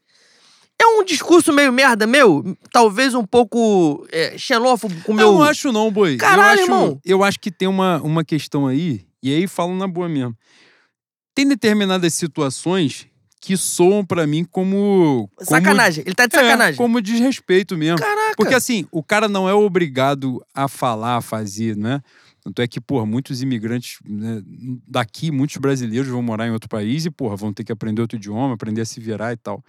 Mas a sensação que dá é que o cara, esses caras, especificamente, pontualmente, esses caras, eles simplesmente não vão se esforçar. Eles não querem nem saber. Tipo, eles vão falar daquele jeito e você vai buscar o que ele vai falar e foda-se. Você vai ter que tentar entender, compreender. Sabe qual é? É, é a, é a lei do menor esforço mesmo. E incomoda também essa parada. Eu acho que é isso. Cara, você vê tantas vezes a, a, um movimento contrário, assim, as pessoas se esforçando, né, para poder. Mete um portunhol pro cara poder entender, pro cara se sentir à vontade Tenta e se tal, não sei pelo menos. Exatamente. E o cara tá assim, cagando, fala assim: ah, pô, eu sou famoso, sou rico pra caralho, eu não vou ficar, pô, falando do jeito Tu- que você quer me Tu vê que ele é, ele é foda-se pra, pras, pras normas, que nem o cabelo ele arruma, né? Ele tá com aquela porra daquele cabelo desgrenhado dele, falando espanhol, foda-se, vai pra qualquer lugar, e essa porra mesmo. Cara, eu sou o Diego Lugano. Pra gente não perder o foco aqui no Tomar bagulho. no cu. Pô, pra finalizar a pauta Copa do Mundo, mas agora a gente vai falar a parte importante da Copa. O desempenho dos nossos meninos, dos nossos garotos que estão espalhados aí. uma parte já, já foi pro caralho. Já Nós já voltou, vamos né? falar do Neymar como, como um novo integrante rubro-negro em Não, 2025? pelo amor de Deus. E vamos falar aqui. Seleção uruguaia primeiro. Meu, meu, Meu- treinador meu Diego Alonso, Varela? meu suposto treinador, que quis fazer, botar a Arrascaeta no banco, porque na cabeça dele tinha alguém no Uruguai que jogava mais bola do que o Cara, Arrascaeta. isso aí é. Com é- todo é- respeito ao Uruguai, o Uruguai que tem o tamanho de Bangu, ele achou que um cara nasceu igual a Arrascaeta, ele falou assim, vou botar outro cara no lugar que joga mais, porque quem sabe dessa porra sou eu. É isso. Esse tipo de postura o Teve cara gente tem que, que, se fuder. supostamente vive de futebol. Falando assim, ele tá certo. Porque o Rascaeta, pra ele jogar, tem que ter um esquema muito específicozinho. Tá aí. Eu maluco. vou voltar, eu vou entrar nessa pauta aí e eu vou falar. Então você vem, vem o com eu ódio. falei vem ontem com rancor. do meu Vinícius Júnior. Eu vou falar aqui do meu filho, meu filho Vinícius Júnior. O cara falou assim: não, o Tite, ele tem uma, uma, uma questão com o Vinícius Júnior, porque o Vinícius Júnior não encaixa no esquema dele. Então, porra, a gente podia botar quem ali? Martinelli. Fala assim: ó, vamos conversar aqui. Nós vamos conversar agora. o Martinelli, se der pra ele entrar, ele. Olha só, o esquema tá montado, tem uma vaga ali, você entra. Quando você tem o Vinícius Júnior, você. Ah, o meu esquema não cabe Vinícius Júnior. O que, que você faz como um profissional? Um cara que recebe. Você muda o esquema, porque o seu esquema não é o suficiente. Exatamente. Porque o Vinícius Júnior é craque, é gênio. O Martinelli é bom jogador? Bom jogador. Aí fala assim, pô, o Martinelli deu duas corridas pra linha de fundo num jogo que o Brasil perdeu contra Camarões. Aí o cara fala assim, tá aí, jogou bem, pode barrar o Vinícius Júnior. Fala, ou a gente vai dialogar ou a gente vai sair na porrada. Vai ter duas opções. Que o Brasil meteu sete gols, não é isso? Isso. Cinco gols tem participação do Vinícius. Aí o Martinelli deu duas corridas pra linha de fundo, vai botar o Martinelli no lugar do Vinícius Júnior. Tem um nome pra isso. O primeiro ponto tem um nome pra isso. O segundo, se não for isso, tá de sacanagem, tá de brincadeira. É exatamente o que aconteceu no Uruguai. Então, o jogador, o jogador bom, ele tem que entrar, irmão. O, o grande mérito de, do nosso avô, nosso outro avô, avô pai de pai, Dorival Júnior, foi o quê? Porra, você tem Pedro, Gabigol, fala assim, não dá pra jogar junto, então você vem pro lado de cá, ver jogo com a gente na televisão aqui, senta no sofá, toma uma cerveja, toma um dome aqui pra poder ver jogo. Que você tá lá de lá, ganhando ser dígito, você tem que botar os dois pra jogar, porra. Pelo amor de Deus, vai entrar quem? Everton Cebolinha, com todo respeito ao meu Everton Cebolinha. Enquanto o Pedro respirar e andar, puder ou exercer a profissão, o Cebolinha vai comer o banco dele em qualquer segunda. Mas um corre o outro é centroavante. Fala, não interessa. Se tiver uma vaga só, vai ser do Pedro e pronto, acabou. E é isso, porra. É a mesma coisa. Uruguai, Valverde, bola, bola. Vai botar o cara no banco? Não vai botar o cara no banco, vai arrumar um espaço pra ele. Quem é? Tem um outro. Betancourt, joga no. O quê? Tottenham, né? Ele era da é. Juventus. É, mas acho que hoje é Tottenham. Bola, vai botar no banco, vai jogar o cara. Vai botar quem? Vecino. Porra, Pelistre, sei lá o nome do maluco. Cara, esse pelistra aí era é, coadjuvante de malhação, né? Bo- Inventaram ele, respeito. pô, inventaram. A condição que o Arrascaeta comer banco no filho da puta desse, pô, acabou o futebol. Vai virar, porra, beisebol, essa merda. Não existe, não tem fundamento. Aí, pra dizer, o futebol, boy, ele tem uma mística. Ele tem uma coisa que foge da ciência. Mas tem determinados mistérios que as pessoas criam. né? Aí ele bota o Arrascaeta titular um jogo. Acho que ele faz o quê? Dois gols no primeiro tempo. É a única vitória do Uruguai na Copa foi o Arrascaeta fazendo os dois. Na verdade, os únicos gols do Uruguai na Copa foram do Arrascaeta. Então, assim, tem coisa que é o básico, né? Ele entra contra Portugal, Melhora o time. muda o jogo, né? Ele perde um gol, ele perde um gol. Mas ele muda o jogo, o Uruguai começa a pressionar Portugal ali, toma já o segundo gol num pênalti safado, um pênalti mandrake que o cara dá nos acréscimos. Mas, enfim, e aí o cara elimina. Ele foi tão magnífico, esse treinador do Uruguai, Diego Alonso, que ele entrou no lugar do Tabares. O Uruguai ia ficar fora da Copa. Eu acho que ele pega só du- duas rodadas de eliminatória. O Uruguai ganha a porra toda. Melhora, ah, aparentemente melhorou o time no Aparentemente início, melhorou. na largada, né? E, porra, o Uruguai foi pra Copa. Chega na Copa, ele faz essa merda. Pega Coreia do Sul, bota a Rascaeta no banco, bota 300 malucos na E o defesa. próprio Coreia do Valverde, ele, ele tira o Valverde perto da área, porque o Valverde, essa temporada no, no Real Madrid, tem sido, tem sido uma das armas, o chute dele de fora da área. Se eu não me engano, no primeiro jogo, quando o Valverde chega um pouquinho mais à frente, foi no primeiro jogo. O, o único chute do Uruguai no jogo é o chute do Valverde, que é uma bola na trave. Bicho, o que ele fez ali é coisa de agente duplo, tá? Novamente. Tiver investigação, tu vai descobrir que ele nunca foi Uruguai. que na verdade ele é um russo. Vindo especialmente pra acabar com o meu futebol uruguai. Agora, Boi, nosso Varela foi bem, né? O meu titular, Varela? É da gênio, lateral tá? direita? Ele fez uma cagada no jogo de Portugal, que ele meteu, ele mostrando que estava no clube de Maurício Isla, no clube de Rodinei, de Mateuzinho. Ele meteu uma linha de impedimento que só tinha ele, ele estava sozinho. Deu condição. A, a seleção do Uruguai inteira voltou pro Uruguai e ele ficou parado em Santa Cruz, deu condição para Portugal todinho fazer a porra do gol? Sim. Mas tinha sido uma partida dele absurda contra um ótimo time de Portugal. E o jogo. Qual é o terceiro jogo? Gana, né? Ele joga melhor ainda. Ele vai melhor ainda. É, É que ele chegou e ele de- não começa como titular, né, Boi? Ele chegou depois da delegação e ele ainda não se ambientou com a altitude do Catar.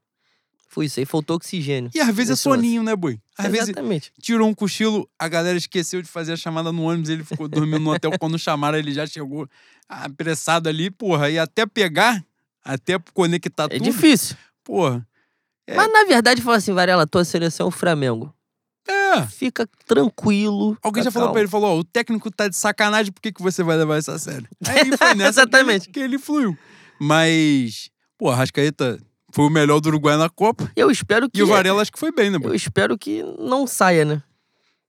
Por favor. O Varela que conseguiu a façanha de ir pra Copa do Mundo sem jogar eliminatória, né? Fantástico. É isso. Magni- E foi titular. Chegou- Já chegou sendo titular.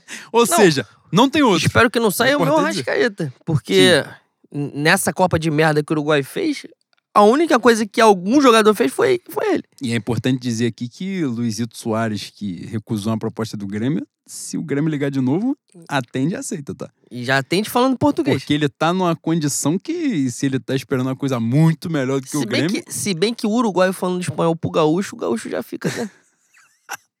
já se entende nessa É, porra. já, ele já, porra. Ah, um tá de Não, má vontade com o outro, Não à foda-se. toa é o Uruguai do Norte. É, exatamente. Cara, e, e Darwin Nunes, boi? Cara, isso Tu aí. já viu mais burro? Isso aí vou te falar, igual. Isso aí faz parte do Flá Twitter, tá? Davi Nunes. Quando ele vier aqui falar Twitter, a exaltação que as pessoas fazem de Jorge Jesus, ele tem que fazer também. E salvou a carreira dele, botou ele numa prateleira assim, falou assim: eu vou enganar todo mundo nesse continente de que você pratica futebol. E nessa ele foi praticar futebol num jogo casual contra o Liverpool, em Anfield. Aí, Klopp, Se gênio, apaixonou. falou: caralho, estamos diante do novo Ronaldo Fenômeno. Vamos comprar. Aí comprou essa íngua do caralho. É cabeçudo, tá, boi? E os caras. E, e quando tu pega assim, é o novo não sei quem, tu já pode focar que é na fisionomia. Quando procurou, o cara falou assim: é o novo Cavani. Fala, pô, impossível. Dar dois Cavani no Uruguai é foda. Vai ter que comprar muito shampoo Puta seda pra que deixar aquele pariu, cabelo grande dele ali pra senhora. continuar parecendo o Cavani. É brincadeira, boi. Boi, sabe o que me angustia? Não é o cara errar tecnicamente, é ele começar a jogada pensando uma imbecilidade gigantesca que não tem como a técnica resolver. E ele faz isso constantemente. E principalmente a técnica dele. Exato. Quando é pra chutar, ele dá passe. Quando é pra dar passe, ele chuta. Às vezes ele chuta com a perna errada, que não é pra chutar. Fala assim, irmão, como é que você está jogando no Liverpool? Que porra aconteceu na sua vida? Quem é a sua mãe de santo? Cara, é um negócio, é negócio doido, boi. Agora, passar pra futura ex-campeão do mundo, a minha seleção brasileira. A nossa? Nossa seleção brasileira. Vamos falar por partes. Primeiro, os nossos maravilhosos, fantásticos, Pedro e Everton Ribeiro tiveram uma, uma contribuição de sete minutos somado na, na Copa do Mundo. Não vai mudar muita coisa. Então não tem muito mais onde estender, né? Vão, vão tal qual o lateral João Lucas, em 2019, botar no, no álbum da Panini lá que ganhou o Libertadores, que ganhou o Brasileiro, que ganhou a porra toda e não entrou em campo. Mas se pelo menos eles entrarem em campo, vão comemorar. Vamos falar de quem tá na ativa. Lucas Paquetá e, e meu Vini Júnior. Como é que você tem visto os dois? Primeiro, qual é a sensação de ver no, no time titular da seleção brasileira? Ah. Depois de tanto tempo, né? Porque lá atrás com o Júlio César, Juan Adriano, é, mas a gente né, bem mais novo, com outro tipo de relação com esses jogadores. É, e foram titulares ali, né, de, por bastante tempo da seleção brasileira, mas por muito tempo a gente não tinha, né, de novo, alguém tão identificado com, com o Flamengo na seleção brasileira, é, numa Copa do Mundo e exercendo protagonismo, né? Acho que a chave tá aí, né? De ter protagonista de novo na seleção brasileira identificado com o Flamengo. Eu sou uma mãe orgulhosa, né? Ele que, eles que se alimentaram em meus seios aqui. Quando- Dona das divinas tetas, boi. Caramba, boi. Caralho. Boi, sem sacanagem. Eu fico bobinho, tá? Eu tava esperando um pouquinho mais do Paquetá, pra falar a verdade. Espero que o, o gol no último jogo tenha sido o desencanto dele. Mas o Vinícius Júnior, eu fico muito impressionado com essas merdas que o nego fala do Vinícius Júnior, porque o Vinícius Júnior, na última temporada, quem deu um, um pouco, um pouco da, da atenção ao Real Madrid, não só na Champions, mas na, na La Liga, Irmão, o couro comia. Ah, hoje está uma merda pra sair qualquer tipo de jogada. É bola no neguinho de São Gonçalo e espera ele resolver alguma porra. Benzema, você, junto com o seu mau caratismo, fica dentro da área que a bola vai chegar. Que ele vai rabiscar dois, a bola vai sobrar pra você. E o Benzema se garantiu em jogada do Vinícius Júnior a temporada inteira. Então, aí, cara, na verdade, na verdade, a gente joga pra lá, joga pra cá e, as conclusões sempre convergem pro, pro, pro, pro mesmo termo, pra mesma palavra, né? Que eu não vou falar, mas vocês já captaram. O Vini, o Vini Júnior hoje é o melhor jogador da, da seleção brasileira com o Neymar em campo, pô. Com o Neymar. Que eu vou falar pouco mal, que em 2025 ele vai conquistar o, o hexacampeonato da Libertadores. Eu não sei nem se até 2025 dá pra gente ser hexa.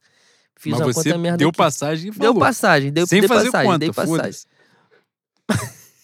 E quando ele trouxer o ex da Libertadores, eu falo assim: não tem que pagar imposto mesmo, que imposto é roubo. Eu vou falar aqui nesse Vai programa. falar. Eu vou falar. É Foda-se. É o Flamengo, boy. Foda-se. Mas o, o Vinícius é o melhor jogador da seleção com o Neymar. O Neymar estando presente ajuda pra caceta? Ajuda porque divide atenção ali, né? Mas não tem como, irmão. A- o Hexa passa pelos pés do menino de São Gonçalo. Joga pra caralho. É muito acima da média. Muito acima da média. E Vinícius, Vinícius Júnior tem 22 anos, né? Hoje. isso. E para além da técnica, ele é um maluco com um psicológico tão foda. É, é psicológico de, de astro mesmo. De, de cara que, que é uma lenda, nasceu pra ser uma lenda. E sempre foi assim, desde a base. Em relação ao quê? A genialidade e o psicológico eu tô falando. Ele erra e ele não se abala em momento nenhum. Ele pode errar a primeira, a segunda, a terceira, foda-se, ele vai tentar a quarta, a quinta. E olha só, se ele passar na quarta, se ele passar na quinta, tu tá fudido, que aí vai passar tudo. E aí tu vai ser humilhado. Dificilmente tem um jogo que ele não consegue se sobressair no um contra um. E um contra um. Ultimamente tem sido dois contra um, né? Os caras ficam desesperados pra dobra- dobrar a marcação em cima dele. Então, caso a gente, dia 18 de dezembro, seja ex-campeão do mundo, se Deus quiser vai ser, ele vai ser o, o grande astro pra mim. E espero que até lá, Paquetop já, já esteja dando sua contribuição muito mais do que vem dando. Obviamente não tem como ser banco, vai ser titular até o final da Copa, mas pode dar mais. E. Só um, um adendo em cima disso de, de Pedro Everton Ribeiro.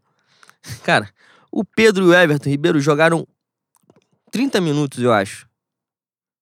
No último jogo onde o Brasil já estava classificado. Meu, meu alô mãe, que é um garoto que eu gosto, gosto de ver jogar, gosto dele como pessoa. Falei como se eu conhecesse pra É, achei caralho, sentou no armário. Acho bom ser humano. Mas, irmão, são duas Copas, ele tem oito jogos de Copa do Mundo, ele tem zero gols. Os últimas cinco, seis partidas de eliminatória, não fez nenhum gol. Não sei quantos jogos na seleção sem fazer gol. Há dois meses sem fazer gol no Arsenal. E teve gente tentando defender o Gabriel Jesus e, e no- lance seguinte amassar Everton e, e Pedro. Porra, paciência tem limite, né, Boi? Tu tem, que, tu tem que ser muito terra nostra, tu tem que chamar muito tua avó de nona pra achar que esta porra que você tá fazendo faz sentido. Porra, e tem que amar muito verde, boi. Tem que gostar muito do verde. Só essa pra eu desabafar também, que caceta. As pessoas acham que a gente é idiota, mano. Ah, eu tenho um grande entendimento de futebol. Você acompanha? Você sabe por que o Pedro está no Brasil e o Gabriel Jesus está na, na Inglaterra? Eu falei assim, irmão, foda-se.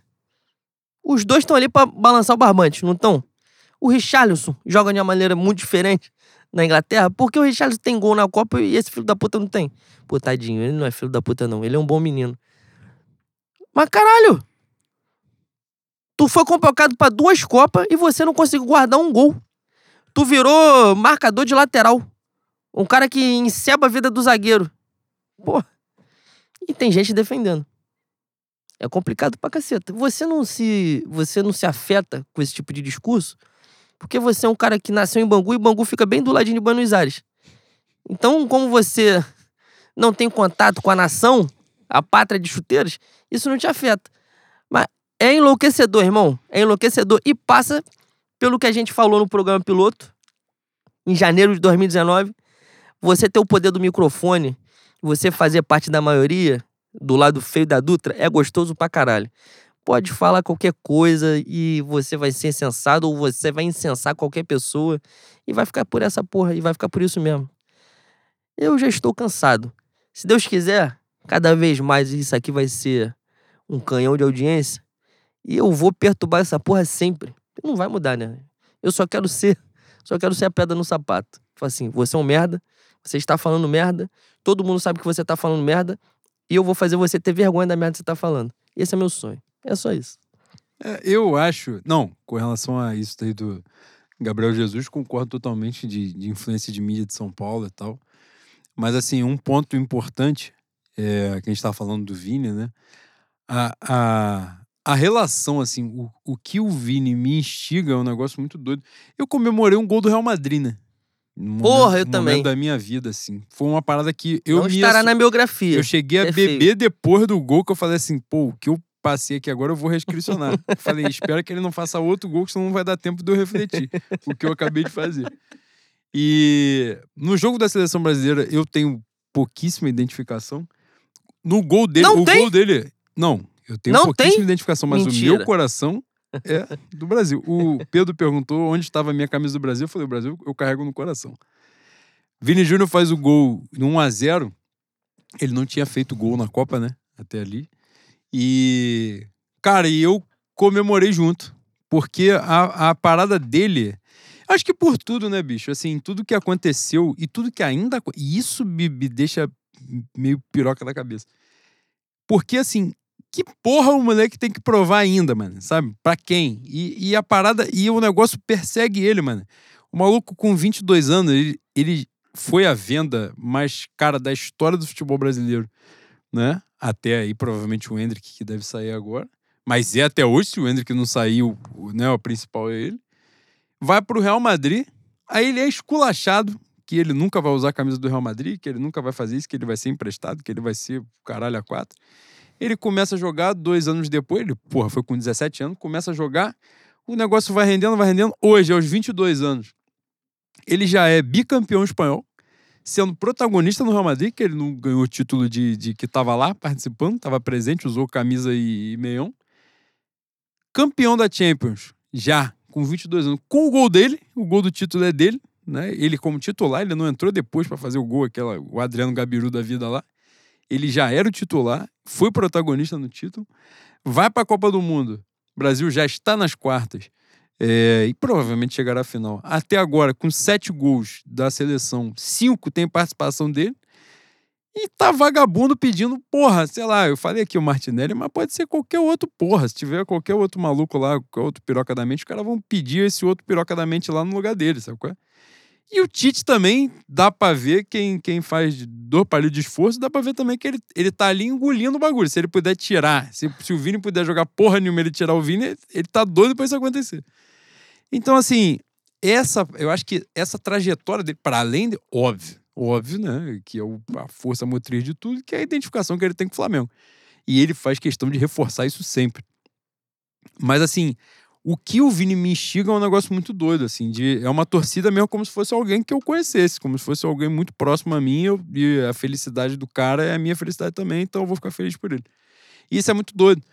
É, é, é muito mais, por exemplo, do que eu com o próprio Paquetá, que eu gosto muito, que é um cara muito carismático e tal, não sei o quê, mas, porra, a parada do Vini tem uma, uma força, assim, muito, muito grande, e é muito maneiro de ver ele, ele vencer. Aí teve imagem né, do irmão dele comemorando na arquibancada, chorando, caralho. Então, assim, tudo que representa, né? O moleque que vem de São Gonçalo e tal, a porra toda aí. E, e eu acho que tem esse sentimento. Eu acho, Boi, pra gente finalizar a pauta Copa do Mundo, que a gente já tá falando quase uma hora dessa porra, É, mas, mas o pessoal pediu, né, que a gente falasse É. Copa do Mundo, né? É, é, a gente se alongou aqui. eu- a gente foi aqui Luiz Castro e. mas quem falou, quem participou do programa? Pô, Luiz Castro ele faz a participação de um bloco só. Fodão, né? Fodão, Luiz vai lá Luiz fala. Castro, Felipe Luiz. Felipe Luiz, vai lá de. Caralho, Felipe Luiz meteu um negócio. Ele tem uma- uns bagulho que ele, ele quer ser diferente. Ele falou, faltava alguma porra pro- pra Espanha. Faltava engano, a arte do engano. Aí tá, começou a fazer Isso graça. Isso, é... isso vai roubar o Flamengo pra caralho de treinador, caralho. Quando ele meter aquele agasalho dele, botar uma xuxinha, prender aquele Qual o nome? cabelo, ele vai começar a falar um monte de abobrinha na entrevista. Todo mundo, nossa, esse é gênio pra caralho, conhece muito de futebol. E tome-lhe Madureira 3x1 em cima do Flamengo, Bangu 2x2, caralho. Cara, se isso não vem do, do, do Arte da Guerra do Sun Tzu... Porra, isso aí pegou um Paulo Coelho da vida aí, Verônica decide morrer e foda-se, falou e no, no troca de passe foi assim mesmo.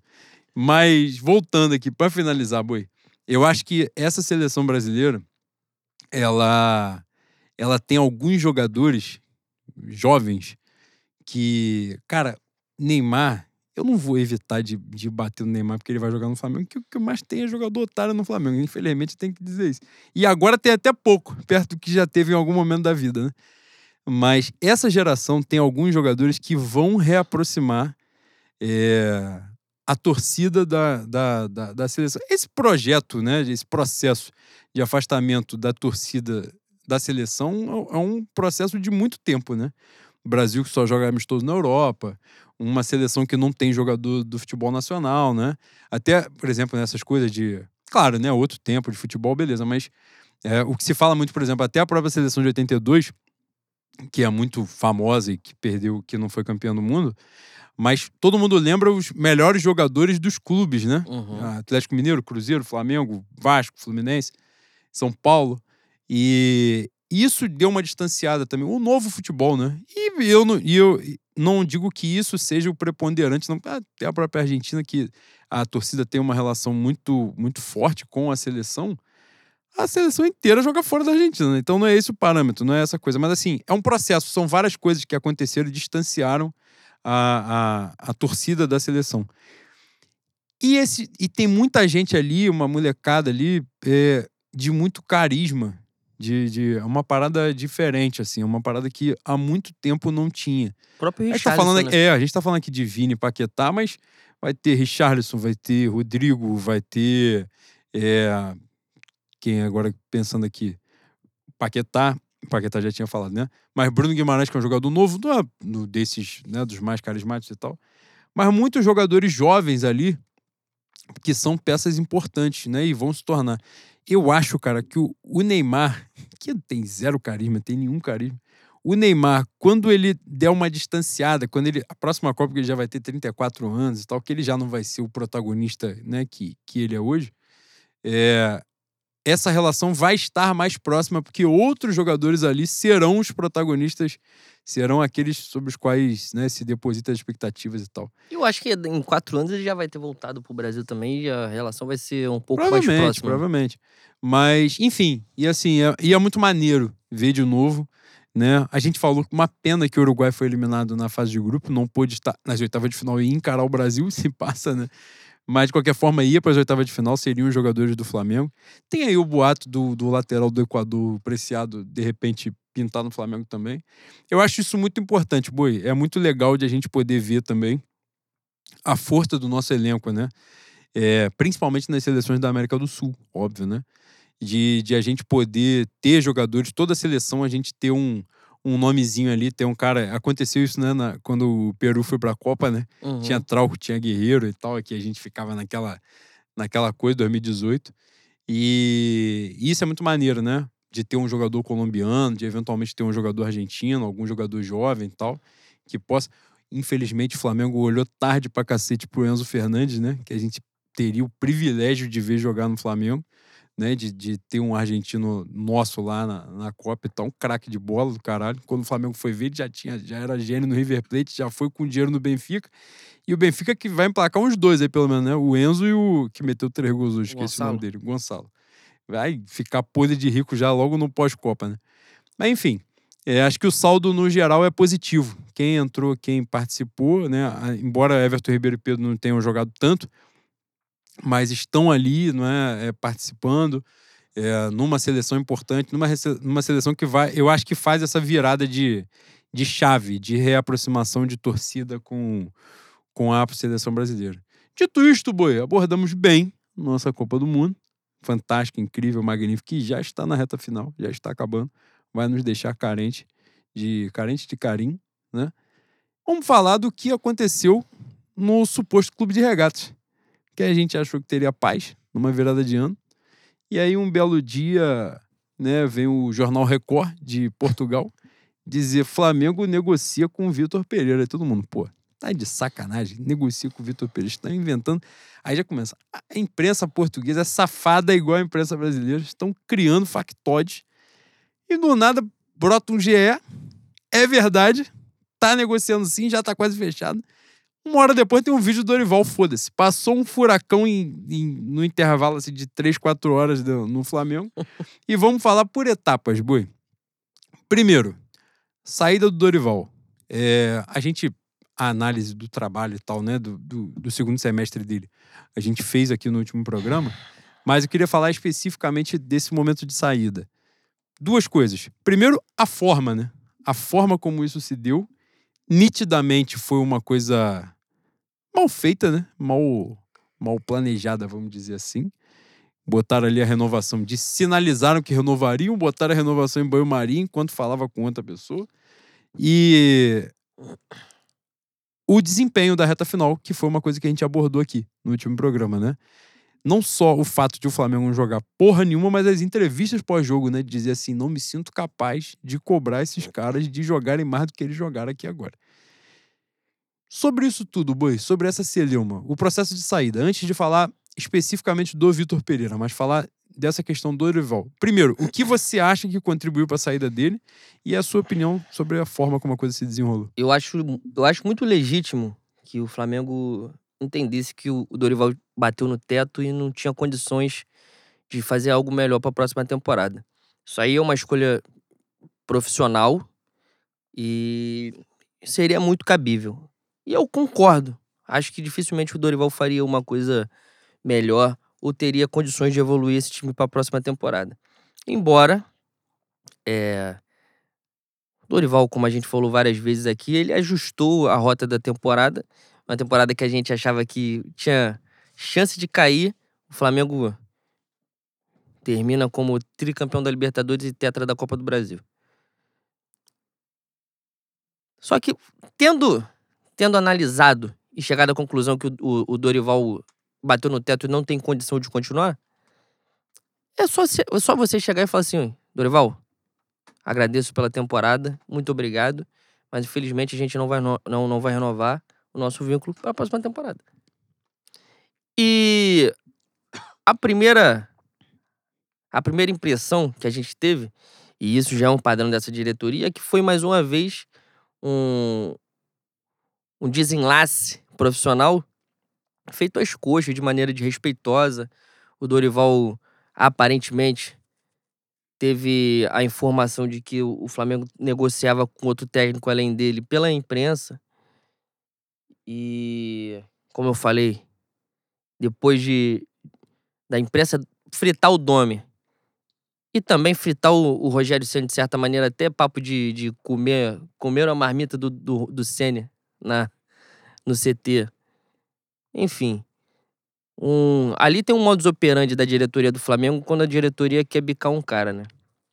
Só que, passado certo tempo, a gente ouviu algumas coisas também em relação ao Dorival né, que ele havia posto como uma, um critério para renovar que não houvesse multa, caso haja realmente a proposta da, da seleção brasileira. Se o, se o Tite for embora, não, né? O Tite vai embora. Mas se ele for escolhido para assumir a vaga de técnico da seleção brasileira. E aí o Flamengo. O Flamengo já tá calejado dessa porra e de Rueda, né? Que encebou o Flamengo, falou que ia renovar no final das contas, saiu para a seleção da, do Chile ou da Colômbia? Foi da Colômbia, né? Ele foi pro Chile primeiro. Ele foi Aí pro Chile. depois ele foi pra. Colômbia. É. Então, o Flamengo também tem que ver o seu lado. Mas, como eu falei, não acho, não acho que é, seria um erro o Flamengo bicar o Dorival em, 2020, em 2023. Mas o modus operandi sempre muito feio, sempre muito desrespeitoso. E, é, é, é, é, além de ser cansativo, eu acho que é uma coisa que a longo prazo também possa pesar. Principalmente para quem vem de fora. Não que europeu tenha uma ética muito acima da, da nossa, né? Não que eles sejam fantásticos, evoluídos espiritualmente, profissionalmente.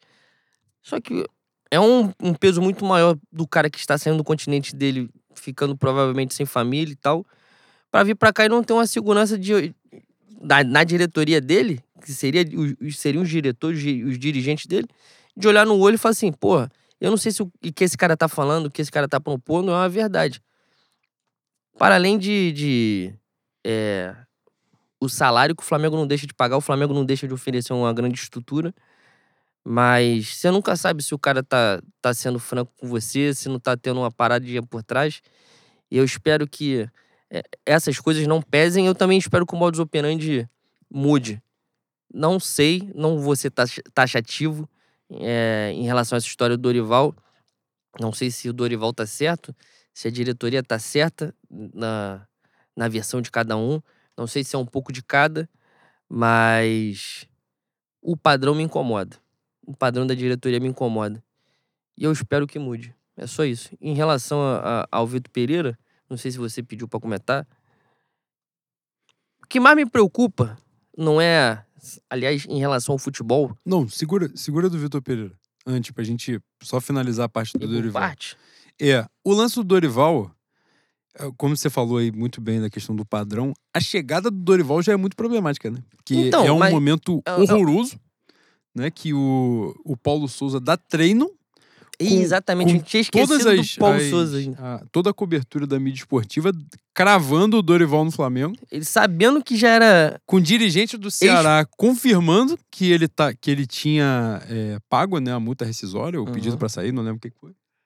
E, e o Paulo Souza deu treino naquele dia. O, o Flamengo tinha perdido, salvo engano, no dia anterior pro Bragantino, pro, pro Red Bull.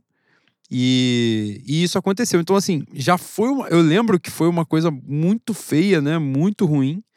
É, o Paulo Souza já tinha passado por aquela celeuma do lance Jorge Jesus, que aí acho que pode até dizer que, nesse caso, pontualmente, de uma forma excepcional, a diretoria não estava envolvida né, que a merda foi de outra questão, mas rolou a exposição do profissional lá também. O Paulo Souza, né, também não, não é dos maiores exemplos que expôs jogador, expôs uma porrada de coisa também da forma, da forma equivocada, né?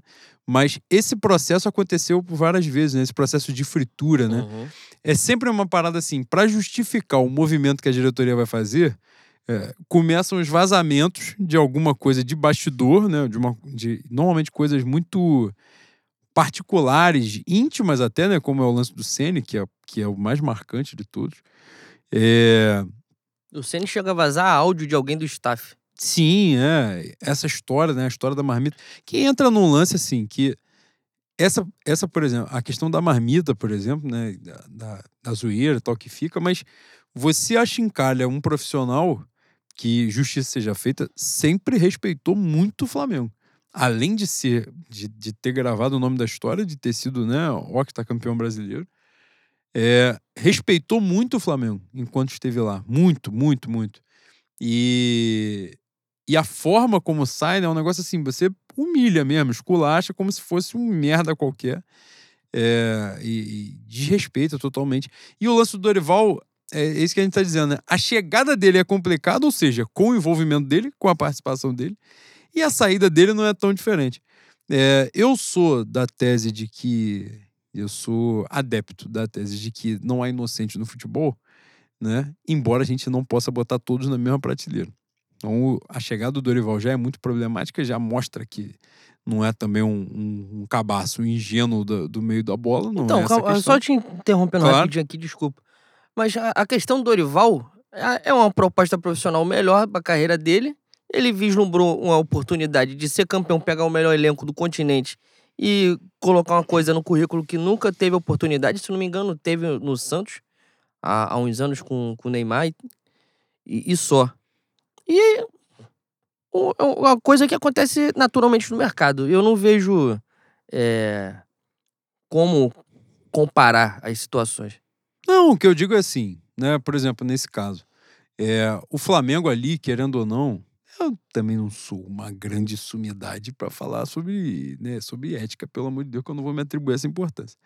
Mas a questão dele, havia um profissional ali, ainda estava ali, né? O lance do treino é muito marcante, porque a, a, eu lembro que os programas da tarde filmam o treino justamente para ver, né? Um constrangimento geral, né? Então, assim, nitidamente o negócio já estava acertado, já estava resolvido. É, o, o Rogério Senna, quando chega, né, o, o Domenech é demitido. No mesmo dia, o Flamengo anuncia o Rogério Senna à noite, que, que tá numa viagem do Fortaleza para ir para algum outro jogo, e do aeroporto ele vai para o Rio. Ele já volta para o Rio, estava com a delegação e vai para o Rio.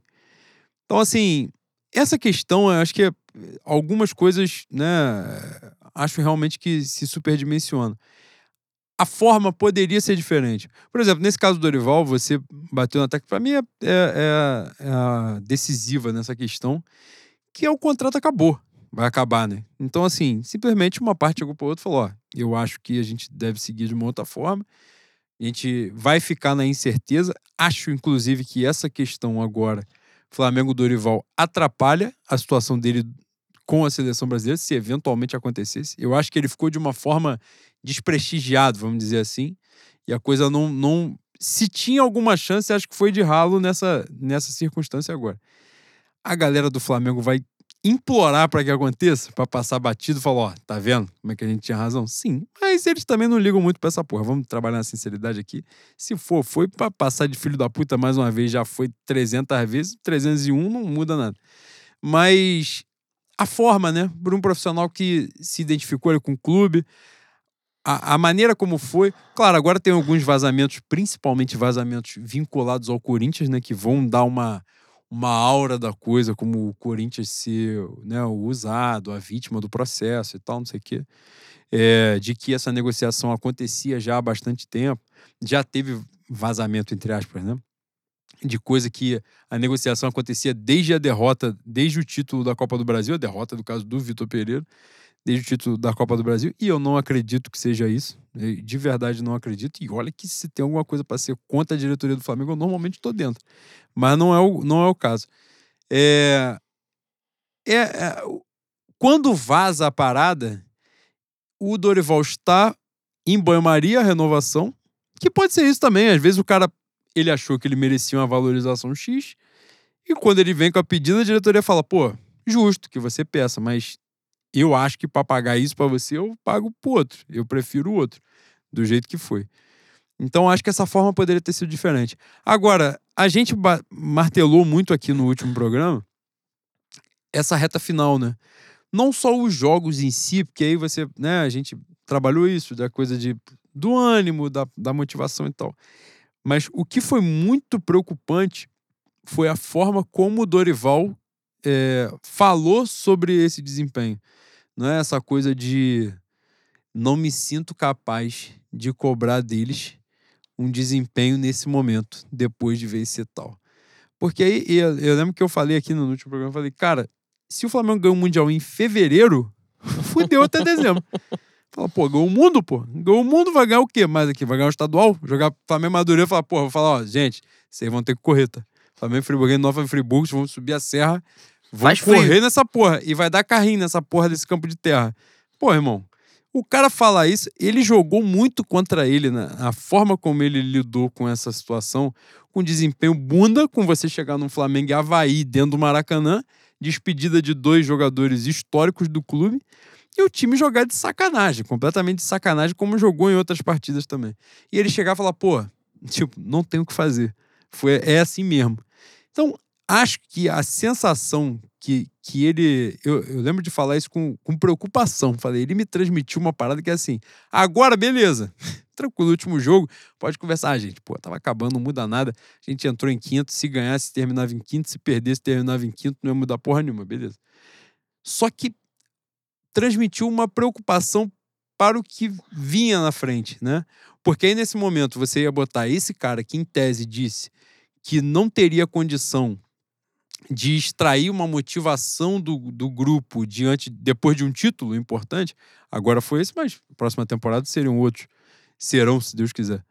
De você vai botar para planejar o elenco, os nomes que vão chegar, quem é que vai sair, né? Então assim, e a preocupação central, né? Esses são os pontos que a gente discute se realmente influenciaram ou não. A central é a trajetória do Dorival, né? Que gravou o nome na história é um treinador histórico do Flamengo agora, de campeão da Libertadores, um dos três campeões da Libertadores na história centenária do Flamengo. Mas a história, a trajetória do Dorival, uma carreira profissional de teto baixo, né? De ser um cara muito capaz de corrigir um time assim que assume, né? De uma forma rápida. De, de, ele já tinha feito isso no Flamengo em 2018, quando ele assume no trabalho do, do Barbieri, e o Flamengo dá uma arrancada chega a disputar por um, um, bom período ali o título com o Palmeiras e depois no empate contra o próprio Palmeiras a coisa, né, cai um pouco. Mas o teto baixo, né?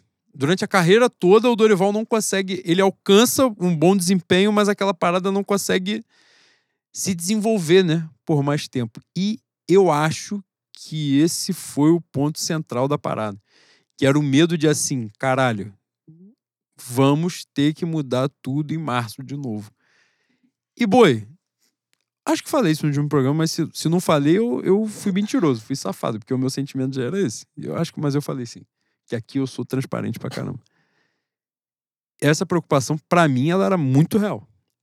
Falei, era um caminho óbvio a renovação, que é o cara que ganhou a Copa do Brasil e Libertadores, vai chegar assim, não, vou, quero mudar essa porra aqui.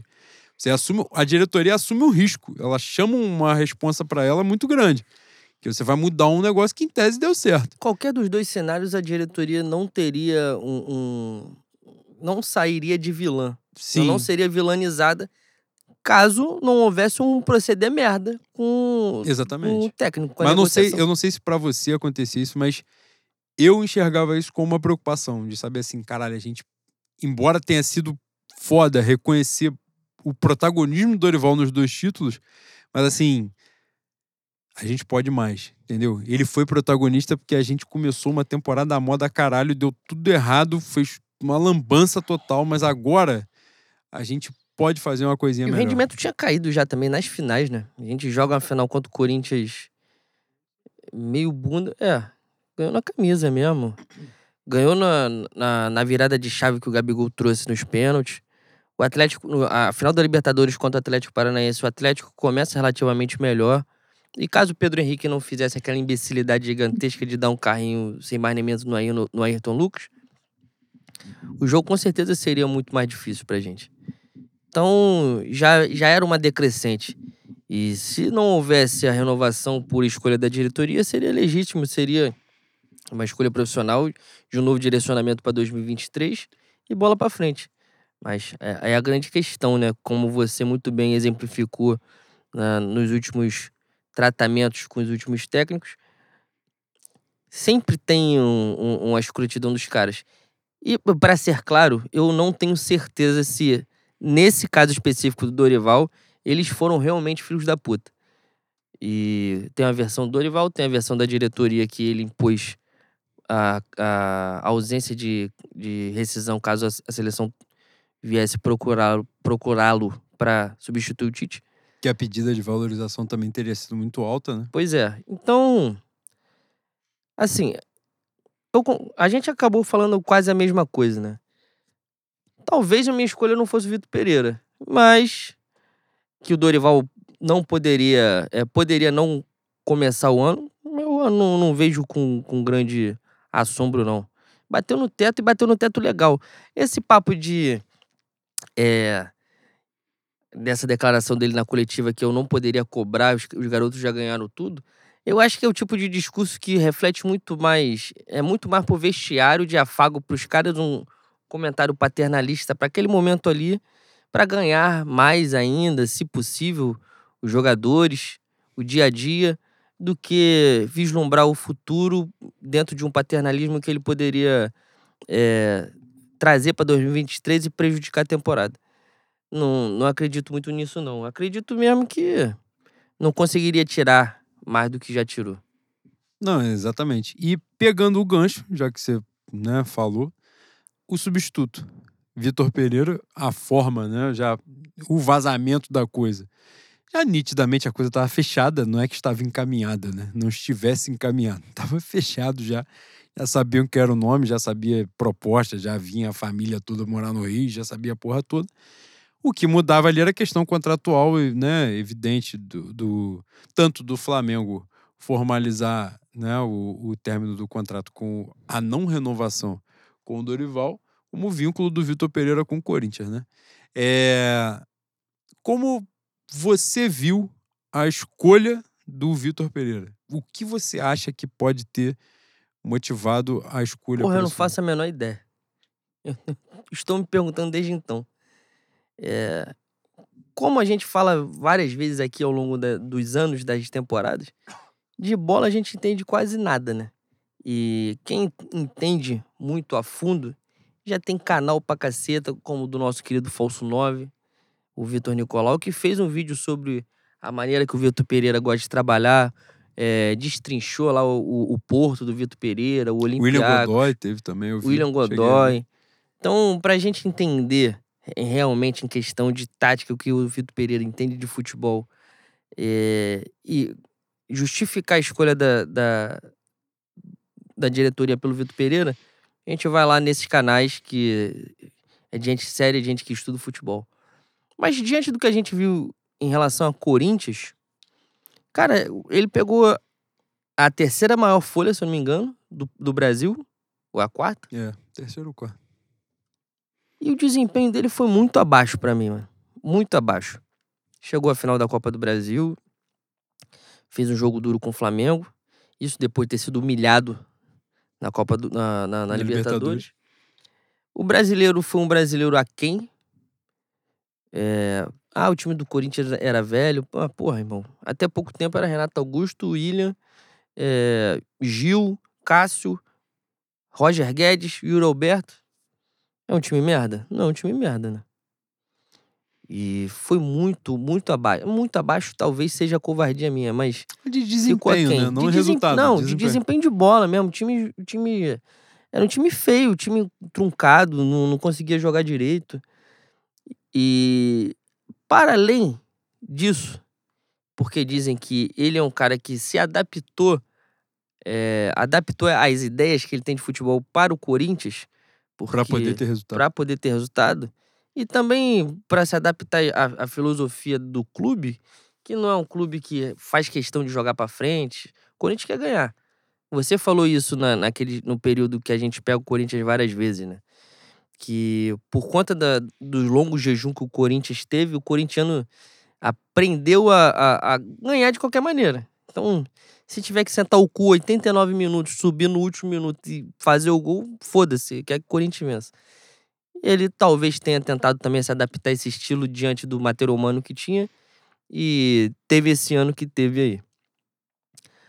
Agora, porra, é um cara difícil pra caceta, né? Aquela declaração dele no meio do ano, dizendo que, pô, tu sabe quanto é que eu tenho no banco, não preciso estar aqui. Irmão, isso no Flamengo eu, eu acho que o, porra, a batata dele assa de uma maneira que não, não assou no Corinthians. Quer dizer, não sei se assou, não sei como é que ficou o clima no vestiário. Para ser sincero, não sei como a torcida reagiu. Pelo chilique que deram, quando descobriram que tava vindo pro Flamengo, eu acho que ele é um cara amado, querido e queriam que renovasse com ele. Mas, porra, é um proceder, é um proceder que não é nem questão do ser humano do ser humano dele, né? Quem ele é. Parece uma coisa de português mesmo, uma coisa de ser. É, é a linha tênue entre você ser, ser sincero e ser inconveniente, que os caras não sabem regular muito bem. E eu acho que um, um, tratamento difícil depois do, como você disse, o paternalismo de Dorival. Então, o dia a dia, é, o trato pessoal, as relações ali no cotidiano acho que essa porra vai pesar pra caceta. Ele teria que ser vaselina até certo ponto para se adaptar a, ao Brasil, a como a gente é. E eu não tô falando de falsidade, não. Tô falando de, porra, você ter o equilíbrio entre dar a tua porrada O morder e assoprar, né? Dá, morder e assoprar. Morder toda hora vai dar merda, irmão. E parece que ele é um maluco que morde toda hora. E isso aí eu acho que vai dar merda. Vai desandar. Eu acho, assim, é, sobre a escolha em si, eu custo a crer que tenha sido especificamente por causa da, da, da Copa do Brasil, até porque o Corinthians é muito superior ao Flamengo no segundo tempo do segundo jogo da final. Porque o Flamengo é superior em São Paulo, o Flamengo cria mais chances em São Paulo, mete bola na trave com o Davi Luiz e tal. É, na Libertadores, o Dorival deu um baile, lá principalmente, e depois no Maracanã já com 2 a 0 dá bota mais um na sacola do Corinthians. No o jogo do Campeonato Brasileiro, lá, é, o Flamengo vai com time reserva, joga pau a pau com o Corinthians titular e o Rodinei faz uma façanha de meter um, um gol contra totalmente né, imbecil, estúpido. E o jogo, o segundo jogo já é depois dos títulos, né? E aí o Flamengo já nessa, nessa parmaceira aí de, de, de, de faixa no peito. É... Eu acho, Boi, assim, que assim, não é o caso, não acredito que tenha sido aquele momento ali que tenha determinado isso. Quando Jorge Jesus saiu, principalmente agora, nessa virada, na virada do ano passado, né? A gente levantou, eu cheguei a citar o nome, né? E outras, e outras pessoas falaram também. O Vitor Pereira é um dos grandes nomes portugueses que.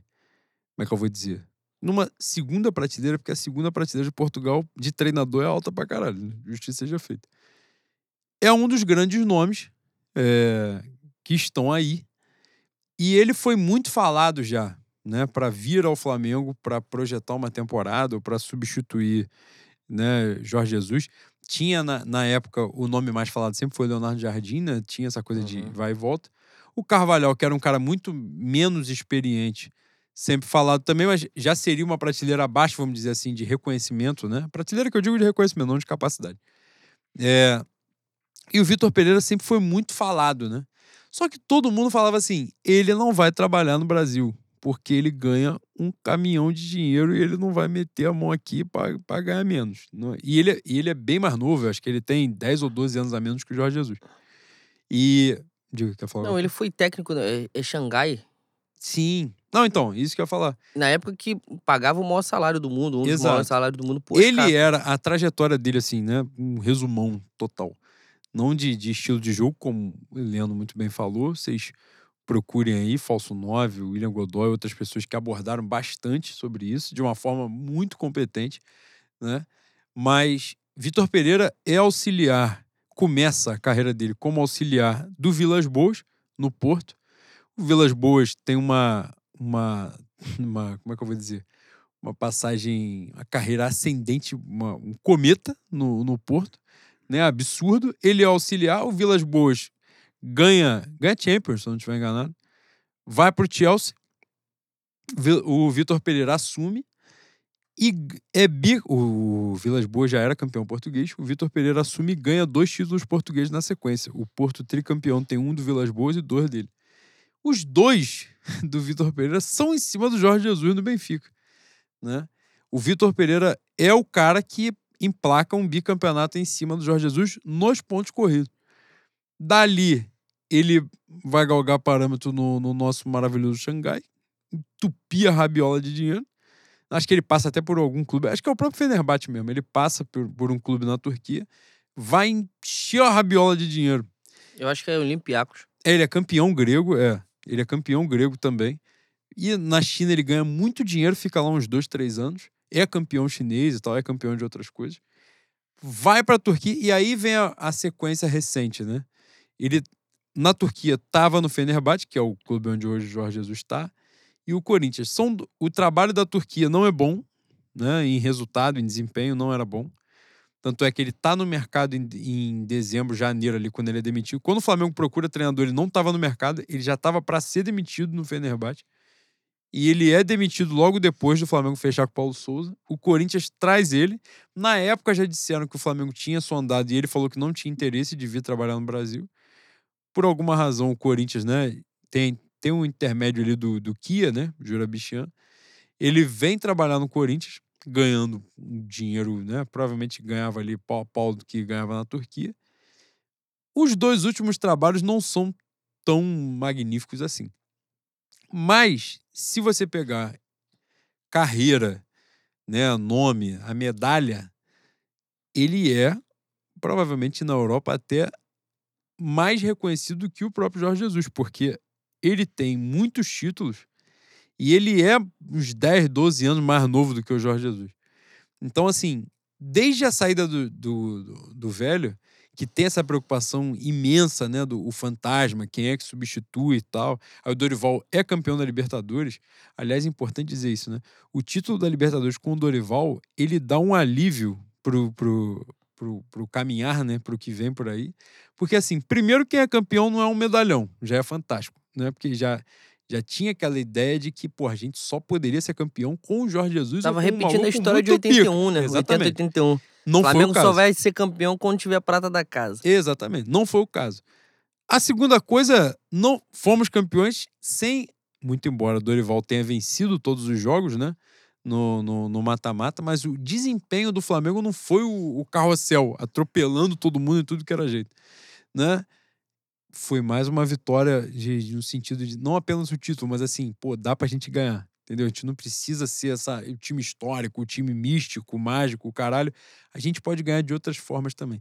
Isso, para a identidade do clube, é magnífico, né, Boi? Porque você passa aquela coisa assim. É, aí tá a aura vencedora, entendeu? A gente não precisa que o Cometa Halley passe aqui de novo pra gente poder ganhar essa porra. A gente vai ganhar de qualquer jeito. E é a hora que muda a chave do bagulho.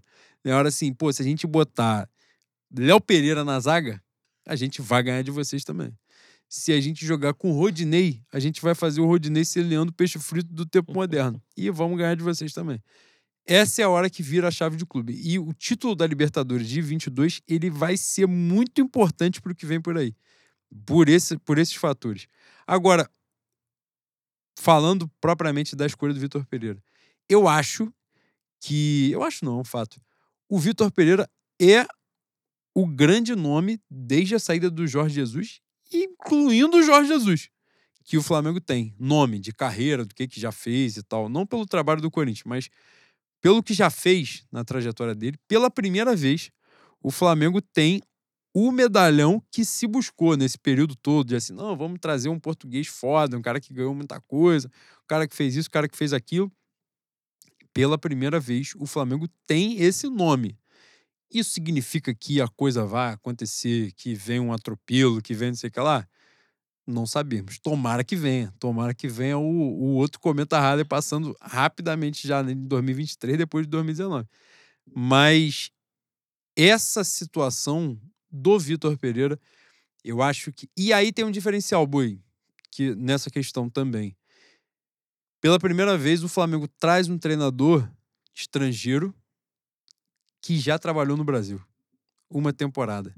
Nessa coisa que é muito importante, e é importante, não tem como desconsiderar, período de adaptação do treinador, de entender a cultura local, de entender o futebol local, como é que os clubes se relacionam, os clubes e principalmente as torcidas, se relacionam com os campeonatos, né? quais são os campeonatos mais importantes, quais não são, o que, que você pode poupar, o que, que não pode, o que, que a torcida está esperando de você e tal. Os clássicos, né? Uma coisa que o Vitor Pereira foi muito criticado no Corinthians for, foram os clássicos, né? Que o Corinthians acho que não ganha nenhum, se eu não estiver enganado, é, com ele, e ele foi amassado por isso. É, o Flamengo traz uma grife que já passou uma temporada e uma temporada no Corinthians. Não tem como você desconsiderar uma parada dessa, que ele não estava treinando o Guarani. Né? Ele não estava treinando o São Cristóvão. Ele estava treinando o Corinthians, que é um time de massa. Provavelmente no Brasil, o time que mais se aproxima do que o Flamengo representa. Numa outra pegada, sim, hoje, né? Porque o Corinthians não disputa as mesmas coisas que o Flamengo disputa. Né? Não se tem sobre ele a mesma expectativa que se tem sobre o Flamengo. Mas isso, Boi, eu acho que o Flamengo, pela primeira vez, entra numa escolha. E aí não é dizer se é certo ou se é errado, não. De alguma forma, acho até que eu concordo com você de não sei se seria o meu nome. Aí qual seria o meu nome? Também não sei. Então isso também é, é importante de, de ponderar. Mas o Flamengo faz uma escolha que tem virtudes que em outro momento não tinha. Por exemplo, Paulo Souza. Não tinha. Não tinha. Era aquela coisa que a gente torcia pra acontecer. A gente torceu pra rolar, que era um cara que se expressava bem, que parecia ser maneiro, parecia entender. Mas se você pega o currículo do maluco, pô, o cara foi campeão na Hungria e Israel. Porra. Não dá. Entendeu? O maior trabalho da carreira dele foi ser sétimo lugar, sexto lugar na Fiorentina, que é onde a Fiorentina normalmente fica mesmo. Sexto, sétimo, entendeu? Então, assim, Domenech era auxiliar do Guardiola. Tinha treinado um time na MLS só. Então, assim, pela primeira vez, nisso que se compreendeu de vamos substituir o, o Jorge Jesus, o fantasma do Jorge Jesus. Acho que nunca o Flamengo escolheu um nome que reunisse características que possibilitassem isso de uma forma como está fazendo agora. Isso é um fato. E aí, Boi, para te passar a palavra, provavelmente vai ser anunciado aí em breve, né? Deve estar nessa celeuma aí de anunciar que tem um pré-contrato para ele assumir dia 1 de janeiro. Não vai mudar porra nenhuma, mas já vai ser o treinador mesmo. Já está no Rio, já está de blusão aberto, já está de cordão e miçanga, já está na praia. O cara também dizer que, porra, o cara inventar desculpa para não morar em São Paulo também não tá errado. Vamos, Não, vamos não, trabalhar na sinceridade aqui. O cara, ah, botou, botou na conta da sogra. A sogra vai se defender? Alguém vai entrevistar a sogra? Não vai. Ele botou na conta de quem não podia falar. Ficou assim mesmo e foda-se. Mas já tá à vontade, blusão de linho. Pegou ali um, um posto 6. Entendeu? Pegou, pegou legal ali, pegou. Posto 3 não, Praça do Oca não tem cara de quem se mistura. Não tem cara. Pega um posto 6 ali, posto 5. Pra não se misturar Na frente do rapaziada. Golden Green. É isso, porra. Comeu ali, tomou um chopp, entendeu? Um negocinho legal. Pode pegar, de repente, uma praia do. no- Né, o meu PP lá no posto 2, posto 1. Um, Pra ver bunda, frente. né? Pra ver bunda. Porra, entendeu? E aí, boi, três horas de Rio de Janeiro ele já entendeu assim. Falei, pô, tomei a, a decisão correta. Caralho, acho que acertei. Exatamente. Diferente, né? Pô, o clima aqui é, é- é um pouquinho mais ameno. Mas o que eu ia te falar, já vai assumir final de janeiro, Supercopa, que é a coisa magnífica que a gente fala final da Supercopa, que a Supercopa só tem um jogo, É isso. que só tem final. E fevereiro, Mundial. E tem a Recopa também, pô. E, mas então, como é- o Mundial não definiu data, né? O, o, a Recopa vai depender dessa parada aí, né? Ah, cara, a final do Mundial vai ser no domingo de carnaval, no dia do desfile da mocidade, não tenha dúvida. Caralho, o maior sexto lugar da história do carnaval vai ser mesmo essa Que vai pro sábado das campeãs muito maior que a Portela com o centenário. Ou seja, que vai ser campeão. Que vai. Vai. desfilar no final. vai, vai, vai de, de- baixo pra cima assim, ó, se virar. Ai, caralho, eu mereço. Aí, mini desfile. Não, deixa pra. Boi, tu imagina Vitor Pereira chega logo no início, já, já emplaca assim: Supercopa Mundial Recopa. Já pode sair também. Não precisa mais ficar. Já, já vai embora, assume fera em março.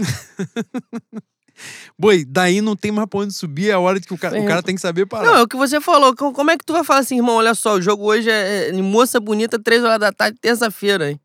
Tem que marcar o Tiano. Toma cuidado com o Mi. Pô, Bruno Luiz faz gol pra caralho. Pô, não tem como, mano. É complicado. Boi.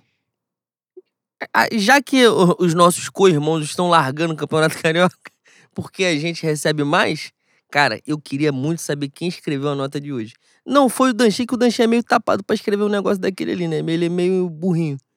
Mas quem escreveu merece todo, toda congratulação, boi. Merece que a gente babe. Ah, foi o BAP. Então, porra, meu cocô com perna, você foi genial. Você foi maravilhoso. Se é isso que você sabe fazer, você assume o departamento de pincelada de rola murcha na cara dos outros.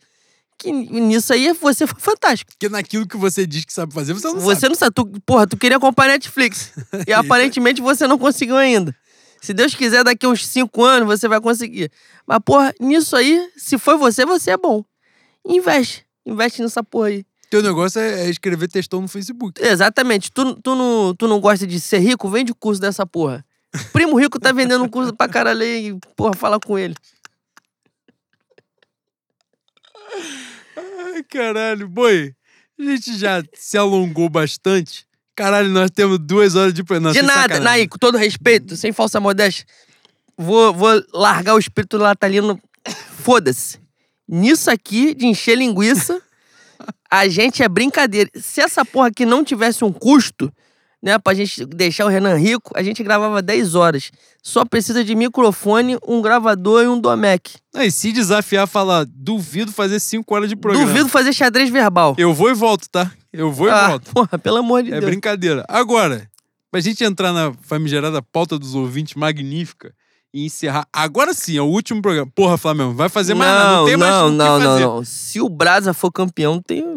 Porra, pelo amor de Deus. Pô, calma aí, é Natal, viado, já. Vai falar Então o a quê, gente porra? vem aqui, eu acredito que esse meu Natal vai Ah. ser o melhor Natal Guanabara. Puta Porra! que pariu, pelo Nós vamos vir é de o Papai. Noel. Não, não, não. Porra, no Natal é foda, pelo Que amor de Deus. Natal, porra? Porra, só se o Lessa mandar a ceia. Lessa, faz uma, uma ceia. Pô, e macumbeiro não acredita nem em Jesus. tu, tu entrar na igreja, a porra da igreja pega fogo. Aí, Pô, na moral, vai dar mó merdão, Porra. mano. Tá falando merda ah, caralho. porra. Olha só, vamos voltar. Antes de entrar na pauta dos ouvintes, o nosso Lave Filho, é, esse é maravilhoso ouvinte, ele Caralho, sempre calma aí, mandou calma aqui, aí, se ainda der tempo, manda um abraço pro amigo Celo CRF. Porra, Porra, esse é- magnífico. Esse é Fantástico. gênio, fantástico. Mora nos Estados Unidos da Já América, tá rico também. um cara, grande Estados A Unidos. contribuição do Cielo CRF. É, ele é foda. Pra massa ele é rubro-negra. Ele é pe- pegando o- os vídeos do arco-íris, de torcedores Todos rivais, os vídeos que vocês passando mal. veem Caralho. são dele. Normalmente, de Flamengo, de vídeo antigo é dele, de vídeo no Twitter é dele também. É tudo magnífico a participação dele. Que mora nos Estados Unidos da América, que sediarão também, junto com o Canadá e México, a próxima Copa. Então, ou seja, vamos dormir na casa do Céu CRF. Isso, já Não começa. tem hospedagem, foda-se, já constrói outro cômodo. Já começa a tratar ele com falsidade. Pelo amor de Deus. hospedagem hospedagem é caro pra caralho, ainda mais em época de Copa. Mas mandar um abraço pra ele, então, óbvio, gênio, fantástico, magnífico. Botar na postagem aqui, que foi uma postagem do Flamengo no, no pós-rebaixamento do Vasco. Pós-rebaixamento do Vasco, no caso, eu tenho que especificar, porque foi rebaixamento pra caralho. Mas foi um específico da Sibéria, que o Eurico falou que ia pra Sibéria se o Vasco caísse. O tempo que a gente ainda, ainda entendia o Vasco como rival. E um morreu- tempo saudoso, um tempo longínquo, que o Vasco, que é um clube rico, hoje anunciou Abel Braga e Maurício Barbieri. Eurico, que esse momento deve estar num lugar um pouco mais quente que a Sibéria, né, boy? É um lugar que dá pra ele, né, boy? Ele fez por onde, né? Ele fez por onde, ele, ele caminhou de uma forma também que não tinha como ir pra outro lugar. Agora, o grande rubro-negro, Eurico Ângelo. Benemérito, tá? De carteirinha. É, claro. Votava. Co- Como é que não vai É ser? óbvio, pelo amor de Deus. É, Mas eu, eu falei do Vasco aqui, eu fiquei muito emocionado. Porque os caras realmente acreditaram quando, quando o Vasco foi comprado que, que o Vasco acabou. Agora comprou. Comprou igual, comprou igual o passaponto. Comprou padaria, comprou compra frango assado, caralho, compraram o Vasco. Aí o cara foi e falou assim: nós vamos reestruturar essa porra aqui. Vamos tratar isso aqui de uma maneira profissional. Porque acabou a bagunça nesta porra. Vai fazer o quê? Abel Braga. Fala, cara, você, que é meu irmão vascaíno, minha irmã vascaína, que está ouvindo esse programa, porque tem, tem gente que ouve esse programa, que a gente, as pessoas gostam da gente, não sei porquê. É hora de largar a mão.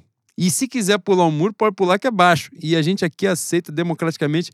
Nosso camarada Luva de Pedreiro já meteu a camisa do Flamengo no programa lá do, do, do Luciano Huck. E a gente aqui acolhe da melhor forma possível. Aí já vem aquelas porra no Twitter.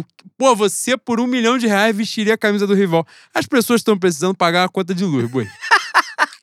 A pessoa pagar a conta de luz, a conta de água, uma live team, ela já não vai fazer uma pergunta dessa se vestiria uma camisa por um milhão de reais. Cara, por um milhão de reais eu fico pelado Puta de suspensório, fumo um charuto com os casacos. As É isso. pessoas subestimam o que eu faria por um milhão de reais. É brincadeira, um Caralho. milhão de reais é dinheiro Não, pra caceta. Puxa, puxa o casaco com o dedinho pra cima, canto o hino no final.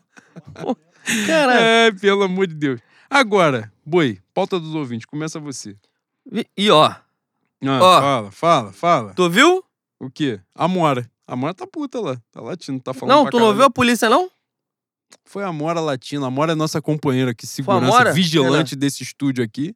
Foi barulho de E polícia, não foi? E ela já deu um aviso. Tá... Vai, cara. Se fosse perfume, o nome disso ia ser fadiga olfativa. É que tu já tá. Já pegou muito camburão, tu tá. Ai, enfim. caralho. Vitor Almeida, arroba Vitor Almeida 1. Queridos bois, duas perguntas. Primeira, também tá achando que essa porra né, é confessionário do padre. Após chegar de Rodilino do Olympiacos, o lateral Marcelo estaria insatisfeito. Seria medo de ser ofuscado pelo nosso herói do Tetra? Sim, com certeza. Obrigado. Segunda, dá pra perceber o legado de Paulo Souza no futebol apresentado pela seleção eh, polonesa? Saudações rubro-negras e fé no Mengo. Cara, a Polônia sentiu uma falta do Paulo Souza tremenda. Tremenda. Olha só, Paulo Bento estava na Copa do Mundo. E Paulo Souza poderia estar também. Você viu o que a Polônia fez, dava pra ele também. Dá pra uma porrada de gente. Você viu a quantidade de, de treinador merda que está nesse torneio, que supostamente é o maior campeonato da história do planeta? Dá pro Paulo Souza também. É, sou eu. Jéssica, arroba Jess Barelli. A Magnífica. contra-teórica. PhD, contra teórica, fala 300 idiomas. Excelentíssimos bois, estamos pouco orgulhosos dos nossos dois meninos brilhando na Copa do Mundo e fazendo europeus espumar de raiva da ginga do brasileiro? Abordamos isso aqui e essa fala do, do- da dança. Aqui, pô, já, já tá em duas horas de programa, já bebemos pra caramba, já pode falar, né? Mais do que eurocentrista, ela é racista, né? Porque quem trabalha na- no, no, no argumento da dança é minha América Latina, maravilhosa, bolivariana, Minha e a África. minha África, né? Então os caras querem que todo mundo seja ruim de tudo igual a eles. Como E é europeu isso. é tudo cintura dura, ruim de tudo e os caras acham que é maneiro ser ruim de tudo. É basicamente isso. queria saber como é que faz um lésbico-lésbico. É, boi. Caralho, boi. É, Não tem, não tem um, um, óleo na, na engrenagem. Nada, nada. Puta que pariu. Ai, só, ah, deixa pra Tá lá. né? martelando o prego, boi. É, é só madeira. Ai, que Pra pariu. caralho, é, porra, marra de lenhador do cara. Porra. Famoso britadeira. Puta que é, maluco. Ai, Vamos porra. seguir, cara. Vai. É por isso que vai pra lá faz um montão de merda. André Paixão. Arroba André Paixão. Prezados bangucheviques rubro-negros. Quem será o técnico do Flamengo em julho de 2023? Gilvanildo tem chance? Renato? Caralho, Renato. Lisca? Como apreciar o lateral equatoriano? Feliz 2023. Que sejam tempos de glórias e alegrias. Cara, o técnico do Flamengo em julho de 2023 será, sem dúvida nenhuma, Adenor Bach.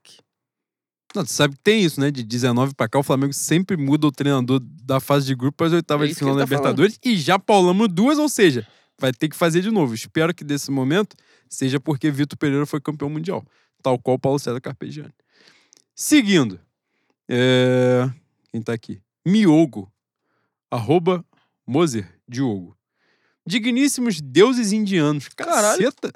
Misturar os dois assuntos é inevitável. Então vai a braba. Finalmente perdemos o Arrasca depois dele quase salvar o juntado uruguaio. Meu medo é só esse. Abordamos isso aqui. Não perderemos o Arrasca, não. Agora, os caras, pra tirar o Arrasca da gente, não pode chegar de miserinha, não, tá? Tem que chegar firme, tem que chegar com vontade. Tem que chegar Rodrigo Ride. Se for mais ou menos, for meia bomba, não vai adiantar. Lauro Parga, arroba Parga Lauro. Boa tarde, queridos bovinos. Vendo o brilho dos nossos crias, Vini Júnior e Paquetá, que inclusive falam, falam sobre um dia voltar ao Mengudo, vocês estão ansiosos pelo anúncio da diretoria da repatriação do nosso amigo pessoal Renier para a disputa do Mundial de Clubes? Porra, eu acho que cabe, hein? Pô, Quer acho dizer- que não volta, não. Dependendo dos valores, né? Eu acho que cabe. Pra sentar um banco, entrar num, num time B do Campeonato Brasileiro 2023, Pô, estão dizendo que menino nosso que volta aí pro, pro futebol brasileiro é o Jean Lucas, né? Dizem que o, o Santos quer pra caramba ele.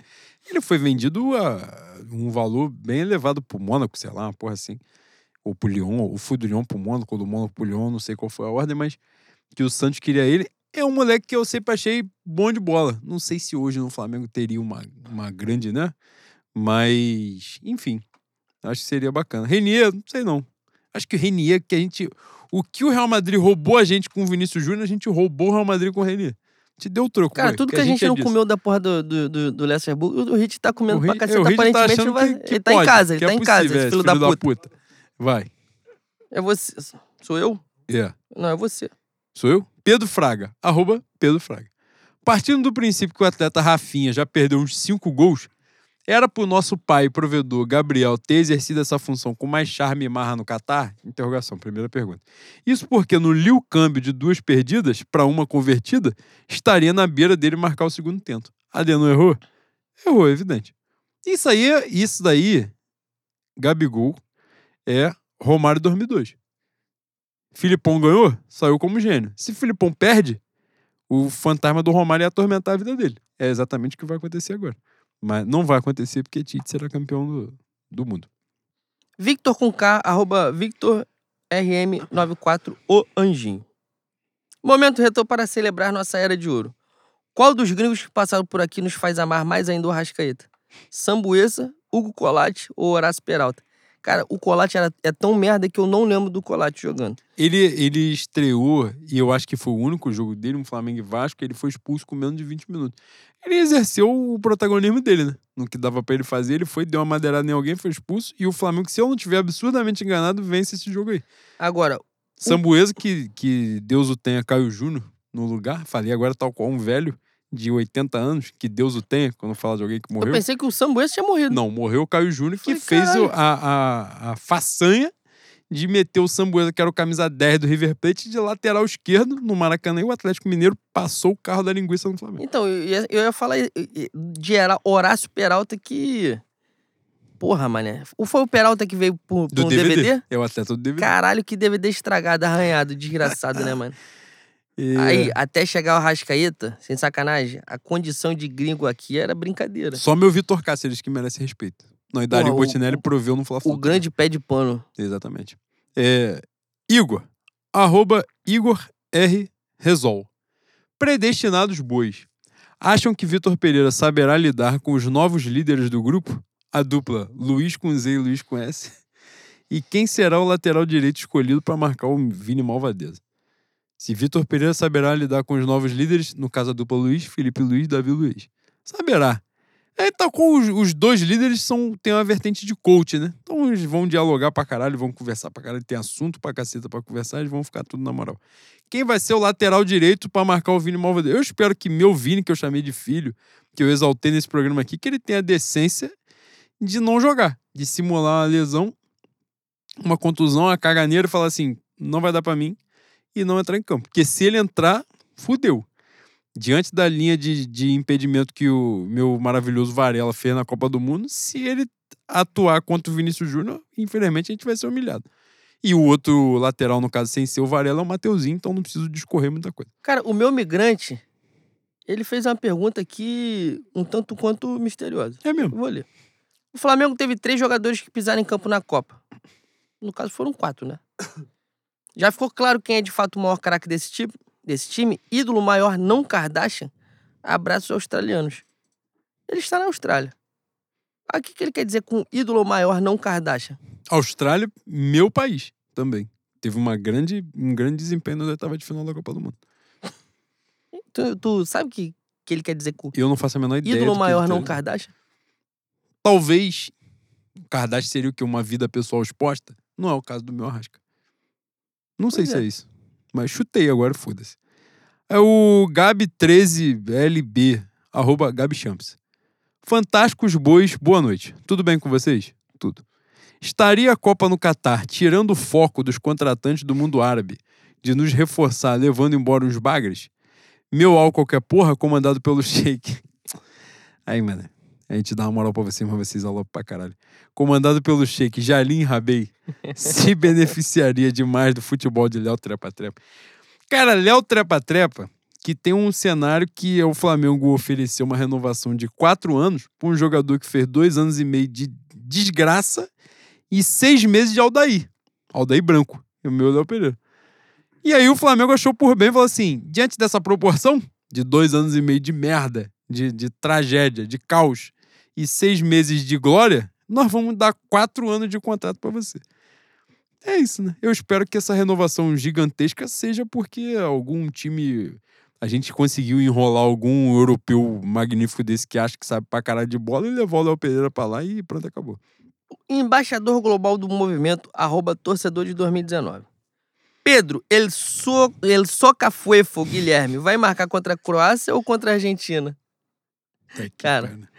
A gente, a gente tem uma quantidade de psicopata que segue a gente muito preocupante. Arroba torcedor de 2019. Aí, você é safado. Você fala assim do, do cara que botou alimento na tua mesa, você desrespeita na frente de todo mundo. Tá na hora de ter um pouquinho de consideração. Canalha. Gratidão. Se ele vai marcar contra a Croácia contra a Argentina. Cara, contra a Argentina, só se ele ticar a Copa América 2025. Porque, vamos trabalhar aqui na sinceridade, ele não vai entrar em campo só pra comemorar o título. Pegou camarões ali, não arrumou porra nenhuma, vai entrar só depois do título. Pra pe- pegar medalha. Se quiser tá, se vai quiser tá de chinelo no banco, É. já pode ir de chinelo. Vai gravar história pra família, vai falar que conseguiu, que realizou o sonho, caralho, mas vai ficar nisso mesmo. Não vai passar daí. Ai, que parada, boi. Porra, o Igor, o Igor resolve aqui que eu fiz a pergunta, ele, ele fez mais quatro. Cara, vocês estão achando que essa porra, vocês estão na Ah, igreja e é estão doente, confessando com viciado. o padre, caralho. Tá achando que tá pagando a cartomante Madureira lá, porra, Porra. dar 30 conto, tem 3 horas de pergunta. Mas eu vou ler Porra. aqui as duas dele, que ele é, ele é safado. Inexorável Verbos. Gostaria de ouvir vossas palavras a respeito de O Louco Bielsa treinando a rasca no Uruguai. Caralho. Eu já li essa parada aí, mas depois li de. de fui buscar essa fonte pra ver se era verdade mesmo. Mas falaram que não é, não é real, não. Bielsa no Uruguai. Porra, o time do Uruguai tem um jogador bom de bola, mano. Se Bielsa fosse lá, o negócio ia ficar, ia ficar legal. E, a outra, Boas Banguenses. Eu gostei que ele fez três perguntas e ele mudou o vocativo nas três. Tá, tá, Ele tá empolgado pra caralho. Qual o melhor setor pra acompanhar o título da centenária Portela e vice Olha da gigantesca da puta, Mocidade cara. Independente em fevereiro do ano Que que, vem no Carnaval. Carioca da Tinha que ser Sapucaí? de Bangu, né? Eu, minha, minha senhora ficou de, de comprar nosso ingresso. Eu devo estar no setor 3 mais uma vez. Mas o melhorzão mesmo, porra, gostoso, legal, setor 6. Porra, setor 6 dá pra tu pegar legal, firme. Vê ali no meio da parada, os segmentos fazem a apresentação ali, cabine dupla. Você vê por um ângulo legal. É isso. E a Portela vai ser campeã do carnaval, isso é evidente. Mas a Vai. Mocidade não fica em segundo, Vamos não. dar intendente A daqui a Quitandinha, Quitandinha de Areia fica em segundo lugar. Iago, arroba Iago Land. Amáveis bois. Qual a sensação de deixar a mídia de São Paulo toda dando chilico por conta de VP? Quando a gente fazia o mercado com o elenco do Flamengo, ninguém questionava a ética do trabalho. É a ditadura da, é a ditadura do majoritário paulista, do microfone. É essa porra aí. O importante é que a gente já tá começando a perturbar eles, que os caras deram um retweet num, num tweet meu falando assim: esse é o fantasma do comunismo do rubro-negro a imprensa paulista. Já tá incomodando. E é isso, boi. Não, Sim. você, mas você é midiático. né? Se já entrou na, se já começou a entrar na mente dele, já já tô feliz. O Leandro, arroba Le underline Gon. Nobres, algum nome que vem desfilando seu futebol pela gloriosa Copa do Mundo da FIFA vem chamando a atenção de vocês para podermos contar com eles no clube de Landim? Lionel Messi, Caralho, gênio. Gonçalo Ramos, Porra, só isso. Mbappé, meu tartaruga ninja. o aquele goleiro da, da Polônia que pegou três pênaltis em três jogos, que é o goleiro titular da Juventus. Deu azar, né? Pegou, que a seleção da Polônia é brincadeira, tá? É brincadeira. O dia que, que Lewandowski pegar só uma carreira de, no STF, fudeu a Polônia. Foi tudo de ralo, tá? É sacanagem. Mas falaram que o lateral direito do Equador aí tá em negociação com o Flamengo, né? O, o tal Preciado. Bom de bola. Aliás, o Preciado estava naquele massacre que o Flamengo tomou em Quito, do, do Del Valle, no 5x0. E ele faz gol, inclusive, nesse jogo aí. Mas, enfim. né? Mas é foda também, né, Boi? Que é importante pontuar. Vou te passar a palavra. De o nosso lateral direito hoje, né? O Mateuzinho eu desconsidero que, infelizmente, vai ticar um, uma Casa Bahia aí, pegar esse. Pegar o próximo Enem em 2023, já- o UERJ já vai fazer, já, é melhor já ter inscrito, que pode ter passado aí o prazo da inscrição. Mas o Varela estando na seleção do Uruguai e o outro lateral ser da seleção do Equador é foda, né? Vai ticar a data FIFA, a gente vai ter que subir alguém da- do sub-20, né? E isso é meio complicado. Mas vai, boi. DF, arroba Daniel. Não. DF, arroba Danileira. Danileira MF. Secretários do Partido Bolchevique. Bolchevique. Diego Alonso, ex-Celeste. No Vasco, fica o questionamento. Bom Caralho, nome, bom nome. Eu espero que minha 777 de John Walsh esteja olhando. Ah, isso aí depois, depois que o Vasco tomar 3x1 do meu Tigres em Xerém, John no Walsh. estadual que é- é Barbieri. Barbieri vai comer capim, nessa aí Diego Alonso entra, que é um nome estrangeiro, né, boi? Outro nome gringo, Paulo Bento também, T. Bom, É bom de ter, bom de investir. Zé Gotinha, underline lulista. Fantástico. Vossas magnificências. Caralho. Tive uma epifania aqui. Todos os jogadores da atual seleção são possíveis jogadores do gigantesco clube de regatas? Dito isto, Pombo, Vini, Ney e Paquetá são quadrado mágico do Hexa da Libertadores? Abraços. Vocês são fantásticos. caralho, tu foi Mais um- profético, mano. Mais um falando em Hexa da Libertadores, ou seja, é, é uma conjunção astral. Os, os guias falaram por nós, falaram pelo Leno aí e falaram por você aqui também. Ou seja, o Hexa é uma realidade. Pombo, fantástico. Tem. Ele jogou no Fluminense, jogou no Fluminense, passou, né? Passou tal qual ali, tu pega um 803 e passa pela Taquara. Você não para na Taquara, Ah, você passa. Todos nós, em um momento, Pô, pô. passamos pelo umbral, né? Nós que estudamos o kardecismo um pouco mais a fundo, nós sabemos que todos somos espíritos Pegou errantes. um Guia Celeste quarta-feira, sete e meia. Uma água fluidificada. É, porra, não adianta. Você teve o contato E com a sempre tem- doutrina. Sempre tem irmãzinha velha que tá chamando. Moça, senhora, essa porra não é rodízio de água fluidificada, não. A senhora tomou uma, tá bom. Já vai fazer efeito. Não adianta tomar a segunda, não, caralho. Tá Porra. achando que tomar cinco faz mais efeito. Porra, não é, faz, não. não faz, não. Vai É embora, uma pô. pra cada, Rala, porra. pô. Pelo amor de Deus. Ai, o pô. Pedro, arroba Pedrodron. Amigos, vendo pela performance exímia da grande seleção polska e seu craque pior que Pedro Guilherme Lewandowski, talvez o mais romântico português que já pisou no clube do Leblon até agora não estivesse tão louco assim de pagar a rescisão no próprio bolso, não. Abraços. Ele, ele pagou a rescisão, ele sabia o que ele estava fazendo. Ali ele sabia o que ele estava fazendo. Você viu o, o nível da, da minha seleção da Polônia. Inclusive, se, se o México quiser dar um apavoro no atleta Lautaro Martinez, dá pra fazer também, porque se fosse o Lautaro, o, México tava nas oitavas. Ia, ia ser humilhado pela França? Sim. Mas às vezes é uma humilhação na oitava de final é melhor do que uma humilhação na fase de grupo. Tem que também saber dosar, ponderar o tipo da humilhação, da vergonha, do esculacho. E a Polônia passar para as oitavas de final foi sacanagem. Meu Lautaro que flerta com. Entre a genialidade e a imbecilidade com certa constância, né, Bui? E a imbecilidade tá, tá esculachando essa mesmo- Copa do Mundo. o- o- entre o médico e o monstro, o monstro tá, tá ganhando. vencendo. O Raid tá foda. Tá, tá aloprando. Pelo amor de Deus. O Everton, arroba Everton Luna, pergunta: O futuro teta da Liberta anda de Duster branca em Bangu? Aí tem a foto de um, de um garoto com o nosso querido Vitor Pereira, com um certo estereótipo de quem Esse visual dele é brincadeira. comanda o bicho Esse visual é Oeste. brincadeira. Isso aqui, ó, quando, quando eu pego ele pelo departamento, o, a minha escala da, da portaria, Que tu fica Pá. na porta do camarote. pra receber os convidados no camarote, essa camisa de linha, assim, com esse, com esse cordãozinho safado de miçanga, Fala, Boa noite, doutor. Pô, não, isso aí é. Cara, se- olha só. Se a final do Mundial for realmente domingo de carnaval, não vai estar presente, que ele vai. Ele, infelizmente, vai ganhar do time reserva do Real Madrid, que tá focado na Champions League, e ele vai ser campeão mundial lá. Sábado das campeãs, já pode aguardar que ele vai desfilar, pô. De, de camisa de diretoria, calça branca, sapato Cordão e de ouro. camisa centenária da minha, da minha portela, tal qual está na foto aqui de camisa azul. Que ele já sabe quem vai ganhar o carnaval, então ele já tá preparado. Puta que pariu. Eu mereço. Vai, Eu? filha da p. Rafa Oliveira, arroba Rafa Oliveira. Bovinos, bovídeos e argonautas bois. Caralho. O que acharam das participações dos atletas rubro-negros desta Copa? Já falamos. Se os alunos de Arlindo Rodrigues me permitirem mais um. chegou. Caralho, vem minha mocidade independente. Quais os melhores sambas enredo desse ano? Fé no Mengo sempre. Mangueira, disparado melhor samba. Beija-Fro. E Grande Rio, que entendia diria. E esse eu deixo o Leno falar, porque eu, eu já falei aqui pra você, eu não gosto de futebol, gosto de Flamengo, também não gosto de carnaval, gosto de mocidade. Então, nessas paradas assim, eu só ouço mocidade estourando com a cagada, eu ouço mais um. Então, quem fala é Leno. Leno ouve 30 samba de cada disputa. É sacanagem. Leno é brincadeira. É, eu sou O Leno vai falar qual foi o samba que foi injustiçado no Paraíso do Tuiuti. Vai falar aqui. Porra, eu não tenho esse conhecimento, então deixa ele falar à vontade. Mas Mangueira, aparentemente, é o maior samba desse carnaval mesmo, pelos comentários. Amaro, arroba Sankara, underline, Mengo. Coopera os bois. Depois de trazer o treinador que tomou cinco, trazendo que foi eliminado e vice, dá pra falar que temos um padrão de contratação? E com disputa de três taças nos três primeiros meses de 2023, as contratações já deveriam estar sendo feitas? Quais as mais urgentes?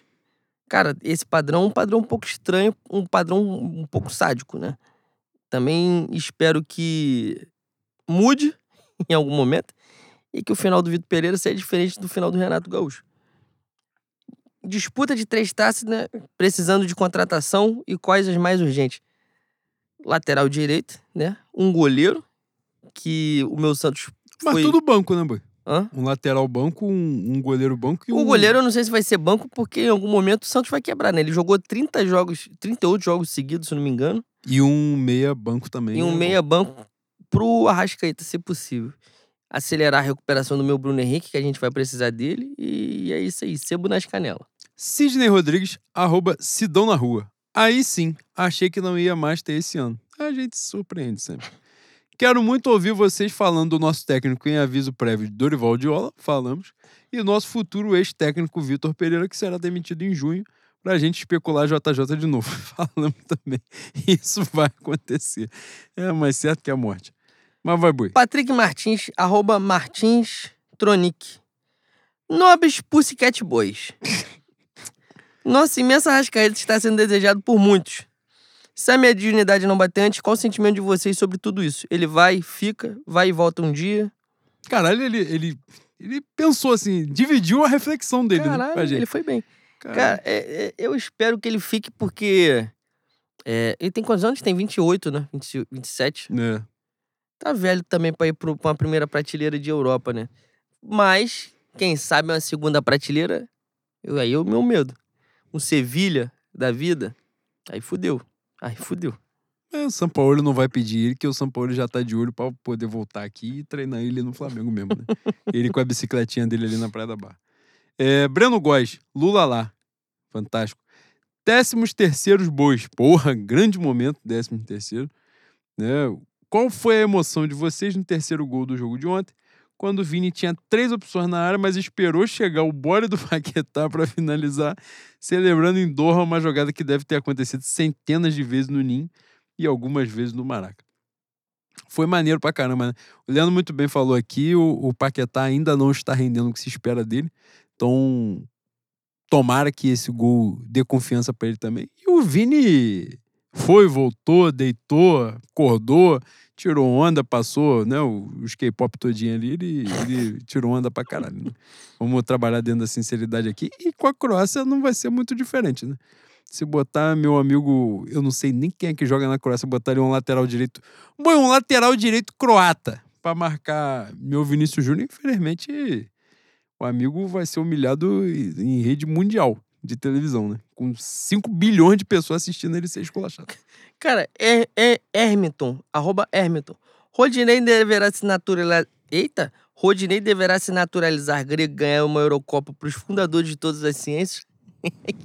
Caralho, que pergunta. e já ganhou, né? mesmo. A Grécia já ganhou uma Eurocopa em cima do, de Portugal do Filipão. Vai Aí. ser um bicampeonato. Aí, fantástico. Não, o Rodinei lá tá, tá gênio, pô. Vai tirar onda, tá? Se ele levar na decência, na, na disciplina, ele, vai- ele vai ser Só feliz se pra levar na caramba. prancha, boy. Ó. Márcios, arroba Mzorzimo. É isso? Nobres bois, comentem quais perebas que jogaram no Flamengo durante o período recente que seriam titulares de qualquer país numa Copa do Mundo. Saudações rubro Cara, dependendo da seleção. Tu te com a seleção do Catar? Seleção do Catar, tu pegar um Flamengo 2008 é brincadeira, é titular e reserva. É, todo mundo joga, todo mundo participa da Copa. Equador, vamos falar aqui. Eu, eu gosto de criticar a minha América Latina, não gosto de criticar. Agora, pelo amor de Deus, pegar um Flamengo 2017, seleção do Equador, disputa pau a pau com o Senegal, tá? Disputa pau a pau, vai disputar vaga. Porque a rapaziada, infelizmente, meu, meu Ener Valência aí que. Tu já, já ticaram um YouTube Ener Valência? Ener Valência protagonizou uma cena. Ele ia jogar um. Ele estava. Ele ia jogar, não, ele estava jogando um jogo de eliminatório de Copa do Mundo. E ele foi ser preso por pagamento de pensão alimentícia.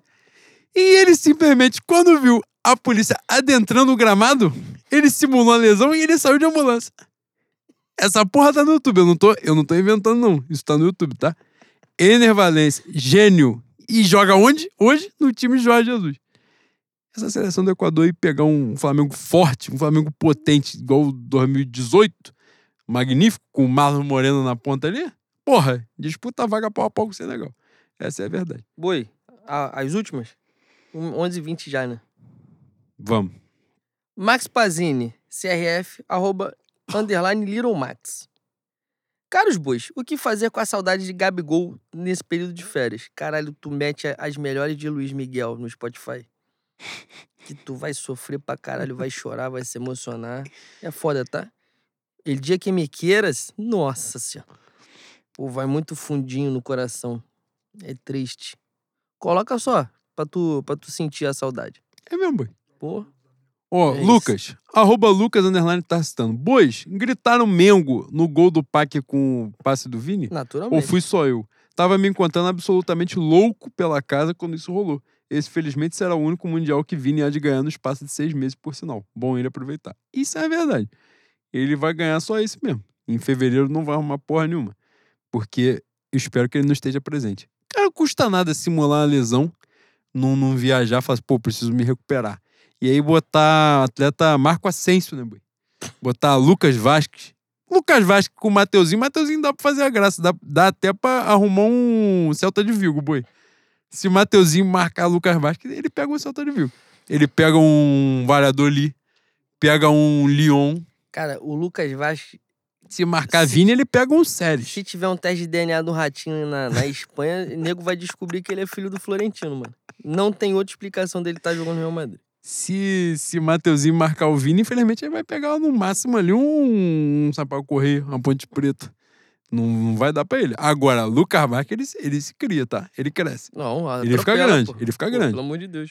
Dá tronco, dá porrada, joga na lateral. Joga igual Interturma, foda-se. Dá, dá intimida o maluco. Abraçando o caos, arroba M. Marcel. Conjecturados bovinos. Consumada A, quem diria? Lesão do extraordinário zagueiro improvisador no ataque Gabriel Jesus, ocasionada pela justiça, justiça espiritual obsorística. Os atletas Everton Ribeiro ex-calvo. Não, Everton ex-calvo Ribeiro e Pedro Queixada terão direito a uma mala extra despachada a cada? Fecha. Força no Hexa. Ou fé no Hexa. Caralho. Caralho, ele fez uma- umas perguntas extraordinárias É, aqui. magnífico. O Gabriel Jesus se machucou e mesmo assim o Pedro não vai entrar. Essa é a pica. O Everton Ribeiro até pode entrar. Mas também não vai entrar, né? Acho Vamos também não trabalhar dentro da sinceridade, não vai entrar. Ontem o Tite meteu o goleiro, mas não meteu os caras, né? É foda. É isso. Então, assim, não vai entrar. É, vamos, vamos ser sinceros também, não vamos trabalhar dentro da ilusão, pelo amor de Deus. Ó, três pra mim, três pra você pra gente fechar. Rápido. São Luís, arroba Live Filho Fantástico. Nobres netos do doutor, somos nós. Depois dessa Copa do Mundo, seria injusto chamar alguém do canhão de audiência de Flasimiro? seria o Juan Lucas e Leandro Lopes, versão melhoradíssima de Diogo Defante e Yuri Marçal? Não disse como nem porquê. Porém, reis do entretenimento. Ótimas festas. Um feliz 2023 pra você, fantástico. É... Cara, Diogo Defante que é local, né? Eu não, não o conheço, mas eu, eu soube que é local. Agora, porra, Ele é botar. Realengo. Não. A comparação aqui é o, é o branco e o preto. Então, Juan Luca Diogo Defante, ele, ele me deita, né? Que ele, caralho, ele, ele simplesmente entrevistou um leão. Ele, ele botou a mão na boca do leão, que eu não, coisa que eu não faria. Agora, Leno e Yuri Marçal é sacanagem, tá? O Leno vai, volta de, de BRT, pega trem e, e atropela ele de novo. Não tem nem E o comparação. Marçal vai falar que nem preto eu sou. É, é esse o ponto. Vai falar que eu sou marrom bombom. É coisa do feitio de É Yuri. Marçal, tá? É e Yuri. Marçal também, se tu der uma oportunidade pra ir nas três horas falando, ele tá tendo que pedir desculpa no dia seguinte. né? Vamos. Boi, ele é Atlético. Mineiro. É. Nascido em Campo Grande. É complicado pra caralho, né? Tem coisa que é difícil de falar pra caramba. É, vai você, Boi. É, cadê, cadê, cadê a pergunta que eu botei aqui? Cara, eu separei duas pra te aloprar aqui, tá? Ah, quero ser exa, arroba Samuel Wendel M. Quero saber a opinião dos estimados bovinos acerca do movimento verde e amarelo. Vocês acham que a Flá Lebon deveria criar um movimento rubro-negro pra puxar os cânticos da nossa bancada? Cara, Já Porra, deve ter criado e esse você não sabe. movimento verde e amarelo, quando tu pega um, um por um mesmo na arquibancada, com a camisa patrocinada pela Brahma, assim, isso nunca pisou no estádio de futebol. Nunca, nunca sentou um cu no cimento de arquibancada. É triste, tá, boi? Tal qual um lateral torcida- direito do Catal conhece futebol de ouvir falar. É torcida de Mackenzie, de PUC, São Paulo. É triste. É outra, é outra espécie. Que... ah. E já tem pra caralho, já tem pra caralho no Mauro Filho, tá? Já tem pra caralho. Eu espero que não ganhe força ao ponto de ter uma, uma porra dessa, mas Pode ir? Pode, essa resistência... Tatiane Mendes, arroba Tatiane Mendes. Eu sabia que ela ia te aloprar. Queria saber do Juan se tem espaço na geladeira dele pra guardar long neck depois da derrota de Camarões. É, Uma, uma explanação rápida aqui. Leão Lopes foi fazer uma conta pra comprar cerveja para um almoço. O Leandro Lopes conseguiu fazer uma conta que finalizou em mais de 500 reais para sete pessoas de cerveja e sobrou simplesmente cerveja para a Copa do Mundo de 2016. Isso é Leandro Lopes. Cara, Isso é um Lopes fantástico. É melhor sobrar do que faltar. A Reed me ensinou, porra. Cara, é uma coisa magnífica. Mas tamo aí, meu amor. A geladeira não é tão grande, mas tem isopor. Graças a Deus tem isopor, bota gelo, a cerveja a gente consegue abastecer lá legal. Tri, viva Lula, arroba João Luiz Magnani. Safados do meu coração. Leno Lopes enlouqueceu por dizer que Tite provavelmente seja maior que Tele caso traga o ex. Cara, eu falei essa porra, eu tenho muito rancor do, do, do Tele, embora não tenha conhecido pessoalmente. Nem. Tu tá com a marra de conhecer pessoalmente? Tu tá. tá... Em que meios você tem caminhado, boi? Cara, eu ia te dar a resposta, mas eu lembrei que o microfone tá aberto, a É gente não tá na mesa do bar. Deixa eu continuar aqui, mano. É, eu, eu, coloco, eu coloco a derrota de 82 todo, todinha na conta do, do Tele. E o fato do Zico não ter uma Copa do Mundo tá na conta do Tele pra mim. Sem falar que eu acho que ele é muito mais babado por ter tido uma, uma carreira fantástica no São Paulo do que pela trajetória. Enfim. Mas foi um bait, né? Um, sim, um singelo bait de madrugada depois de uma taça de vinho. Foi só isso. Uma taça, boi. Ah, você. ah, porra! Ah, caralho. A taça lá em casa é diferente, porra. É maior. Ai, caralho, que parada. Minha última, boi. Pô, por Alex, arroba Tiranossauro Alex. É uma das Cara, maiores arroba de Não, todas. essa- ele, é, ele é genial, não tem jeito. Essa aí tá, tá na prateleira de Pequeno Agosto e, e do Mestrando Tentando Mestrar. Eu gosto muito também. Queridos, comentem sobre a mudança estética gritante do futuro treinador Vitor Pereira. Cara, eu não vou ser injusto com o Dorival, mas tem um crescimento. Tem um crescimento. Infelizmente, o meu, meu avô, Dorival Júnior, deixava um pouco a desejar no, na junção ali nariz-lábios, né? Era um negócio que realmente não ficava muito legal pra ele. E caso o processo de transformação continue, em quanto tempo de Flamengo Portuga vira sócio dos homens da Duster Branca? Cara, essa porra da Duster Branca tá pegando. A gente, mais três meses de programa, a gente já não vai, infelizmente, fazer o programa novamente. Isso vai acontecer. Agora, em quanto Ai. tempo ele tá na pegada. O Rio de Janeiro é sedutor, né, Boi? O Rio de Janeiro e as suas mazelas, infelizmente, são sedutoras demais. Né? Então, ele já, ele já ticou ali, como a gente já cantou a pedra. A gente que conhece o Rio de Janeiro, ticou ali um posto 6 da Barra da Tijuca, já tá ali em frente ao Waterways, ali um, um, um, um quiosque, comeu um, um peixe, uma tilápia, entendeu? Tomou um chopp, né? Que maravilha o dia amanhecendo, tal qual o Martim da Vila cantou. Ele não. O cara, em três minutos de Rio de Janeiro, ele já se ligou que, porra, São Paulo não tem nada a ver com ele, né? É, também não tem muito mistério. Não tem muita coisa, né? Cara, o que esse filho da puta vai ser sacaneado pela sogra dele? Pela sogra, não. Através da sogra dele, falando da sogra dele, se ele perdeu um jogo pelo Flamengo, é sacanagem. Cara, no Natal ele vai mandar mensagem assim no WhatsApp e fala: Ih, minha, minha sogra melhorou, gente. Milagre do Natal. O Adam Sandler tá vindo pra fazer o filme. Porra, pegou um Grinch? Pegou um Essa- Grinch? Ela se recuperou. Caralho. Que parada. Aí, na moral. Milagre do Natal. Aí, vamos falar aqui. Agora é o final do programa. Quem ouve até o final é, é canalha, é É safado. maluco, é doente. É doente. Aqui a gente pode falar. Aí, foi uma piranhagem. Cara, ei, que sacanagem. A minha União Florente, infelizmente, vai ter um ano de intervalo, porque esse ano vai ser sacanagem. Tá? Caralho. Não, é, é, é tipo. É, é tipo aquelas desculpas que a gente dá de sacanagem, não, tem que levar meu peixe pro jiu-jitsu. Essa foi foda. Pô, o cara falou assim, pô, mano, infelizmente eu não vou poder morar no Brasil, não. O maluco tava passando férias na Bahia, mano. Fala, pô, vou morar no Brasil mais não, mano. Pô, o Brasil é foda, Perigoso Brasil. pra é, caralho. o Brasil é tenso pra caralho. Longe da minha família. Porra, Costa do Sauípe, tá o cara em desenho. Tá, tá cagando. pô. Pelo amor de Deus, né, irmão? É isso, Ai. boi. Fechamos? Não, não tem mais programa em 2023. 2022.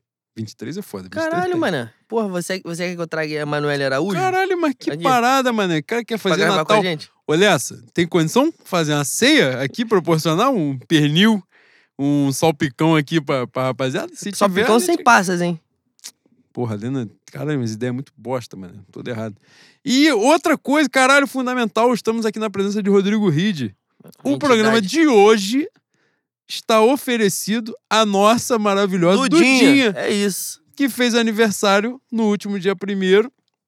Magnífica, imensa, que tem lá um, um bonequinho do Gabigol, que a gente deu pra ela de presente de aniversário. E eu tenho um vídeo que eu não apago do meu celular, que é ela interagindo com o Gabigol. Quando ela estava pequena, que agora ela já tá gigante, já tá adulta, já tá interagindo pra caralho, já tá andando de bicicleta, tá fazendo a porra toda. Então, o programa de hoje é oferecido a Dudinha, nossa maravilhosa, nossa mascote, fantástica. Dudinha que nasceu. Um dia eu vou falar isso pra ela quando ela tiver lucidez, ela tiver compreensão que ela nasceu num dia que o Flamengo foi eliminado da Libertadores. Pô, tá Flamengo e Racing, caralho, não esqueço dessa porra do dia. Maravilhosa. Magnífica, linda, maravilhosa, sobrinha da gente. Te amo você demais. Criança mais carismática da história do planeta. Ela é foda, tá? Ela é foda. Ela é o aço. Tinha que ser filha de Ridi. E Juliana também, mas, mas principalmente de Ridi, com todo respeito. Nesse aspecto aí é de Aí Ridi. não tem como. É uma criança não chora, a criança não reclama, criança, porra, sobe, se suja de areia, Cara, pula do bagulho. o, dia que isso, o dia que isso começar a falar o que vai cagar na, na boca do Reed, a gente vai falar assim, pô, é bombom? Vai dar muita volta no Reed, essa criança. É, Muita. E um programa sem pauta nenhuma, a gente fez 2 horas e 35 de absolutamente nada. Esperamos que vocês gostem, tal E qual que gente... cheguem até os- as 2 horas e 35 minutos. Seus- Vocês vão seus chegar, porra. chega parcelado. O brasileiro não faz nada de uma vez, boi, não faz nada à vista. Vai parcelado, É vai mesmo? devagar. Pô, faz se um tivesse pedaço me, essa se tivesse semana. me falado dessa porra 10 anos atrás, minha vida tinha mudado. É, é isso. Gente, se a gente não, não se encontrar até o final do ano, que a possibilidade é grande, Feliz Natal pra vocês. Uma boa virada de ano. Que 2023 seja um ano muito melhor. Já sob a liderança do nosso, nosso bom velho. Espero que vocês já tenham botado o retrato do velho outra vez nas suas respectivas paredes. E o ano de 2023 será muito melhor. Embora a gente tenha ganhado a Libertadores em 2022, mas 2023 reserva coisas que a gente ainda não vivenciou. Coisas maravilhosas, positivas, com certeza. Um beijo no coração de todos vocês. E, e é isso, Boi. Quer deixar algum recado? Não, o recado que eu ia deixar era, era exatamente esse: da, desejar um Feliz Natal, uma boa passagem de ano, agradecer pe- por mais uma temporada de vocês conosco. Muita gente acompanha a gente desde 2019, mas esse foi o ano que a gente é, alcançou mais gente nova, né? Espero que 2023 a gente supere essa marca, que cada vez mais sejamos muitos. E muito obrigado, rapaziada. É uma terapia, sem dúvida, sempre vai ser um divã. Que 2023 tenhamos mais episódios, com mais episódios de alegria do que de frustração e tristeza. E que sigamos, né? Com Que a nossa emoção sobreviva sempre. É isso. Muito dinheiro no bolso, saúde pra dar e vender na virada de ano. E é um Mengo. Fé no Mengo, rapaziada. Fé no Mengo, rapaziada.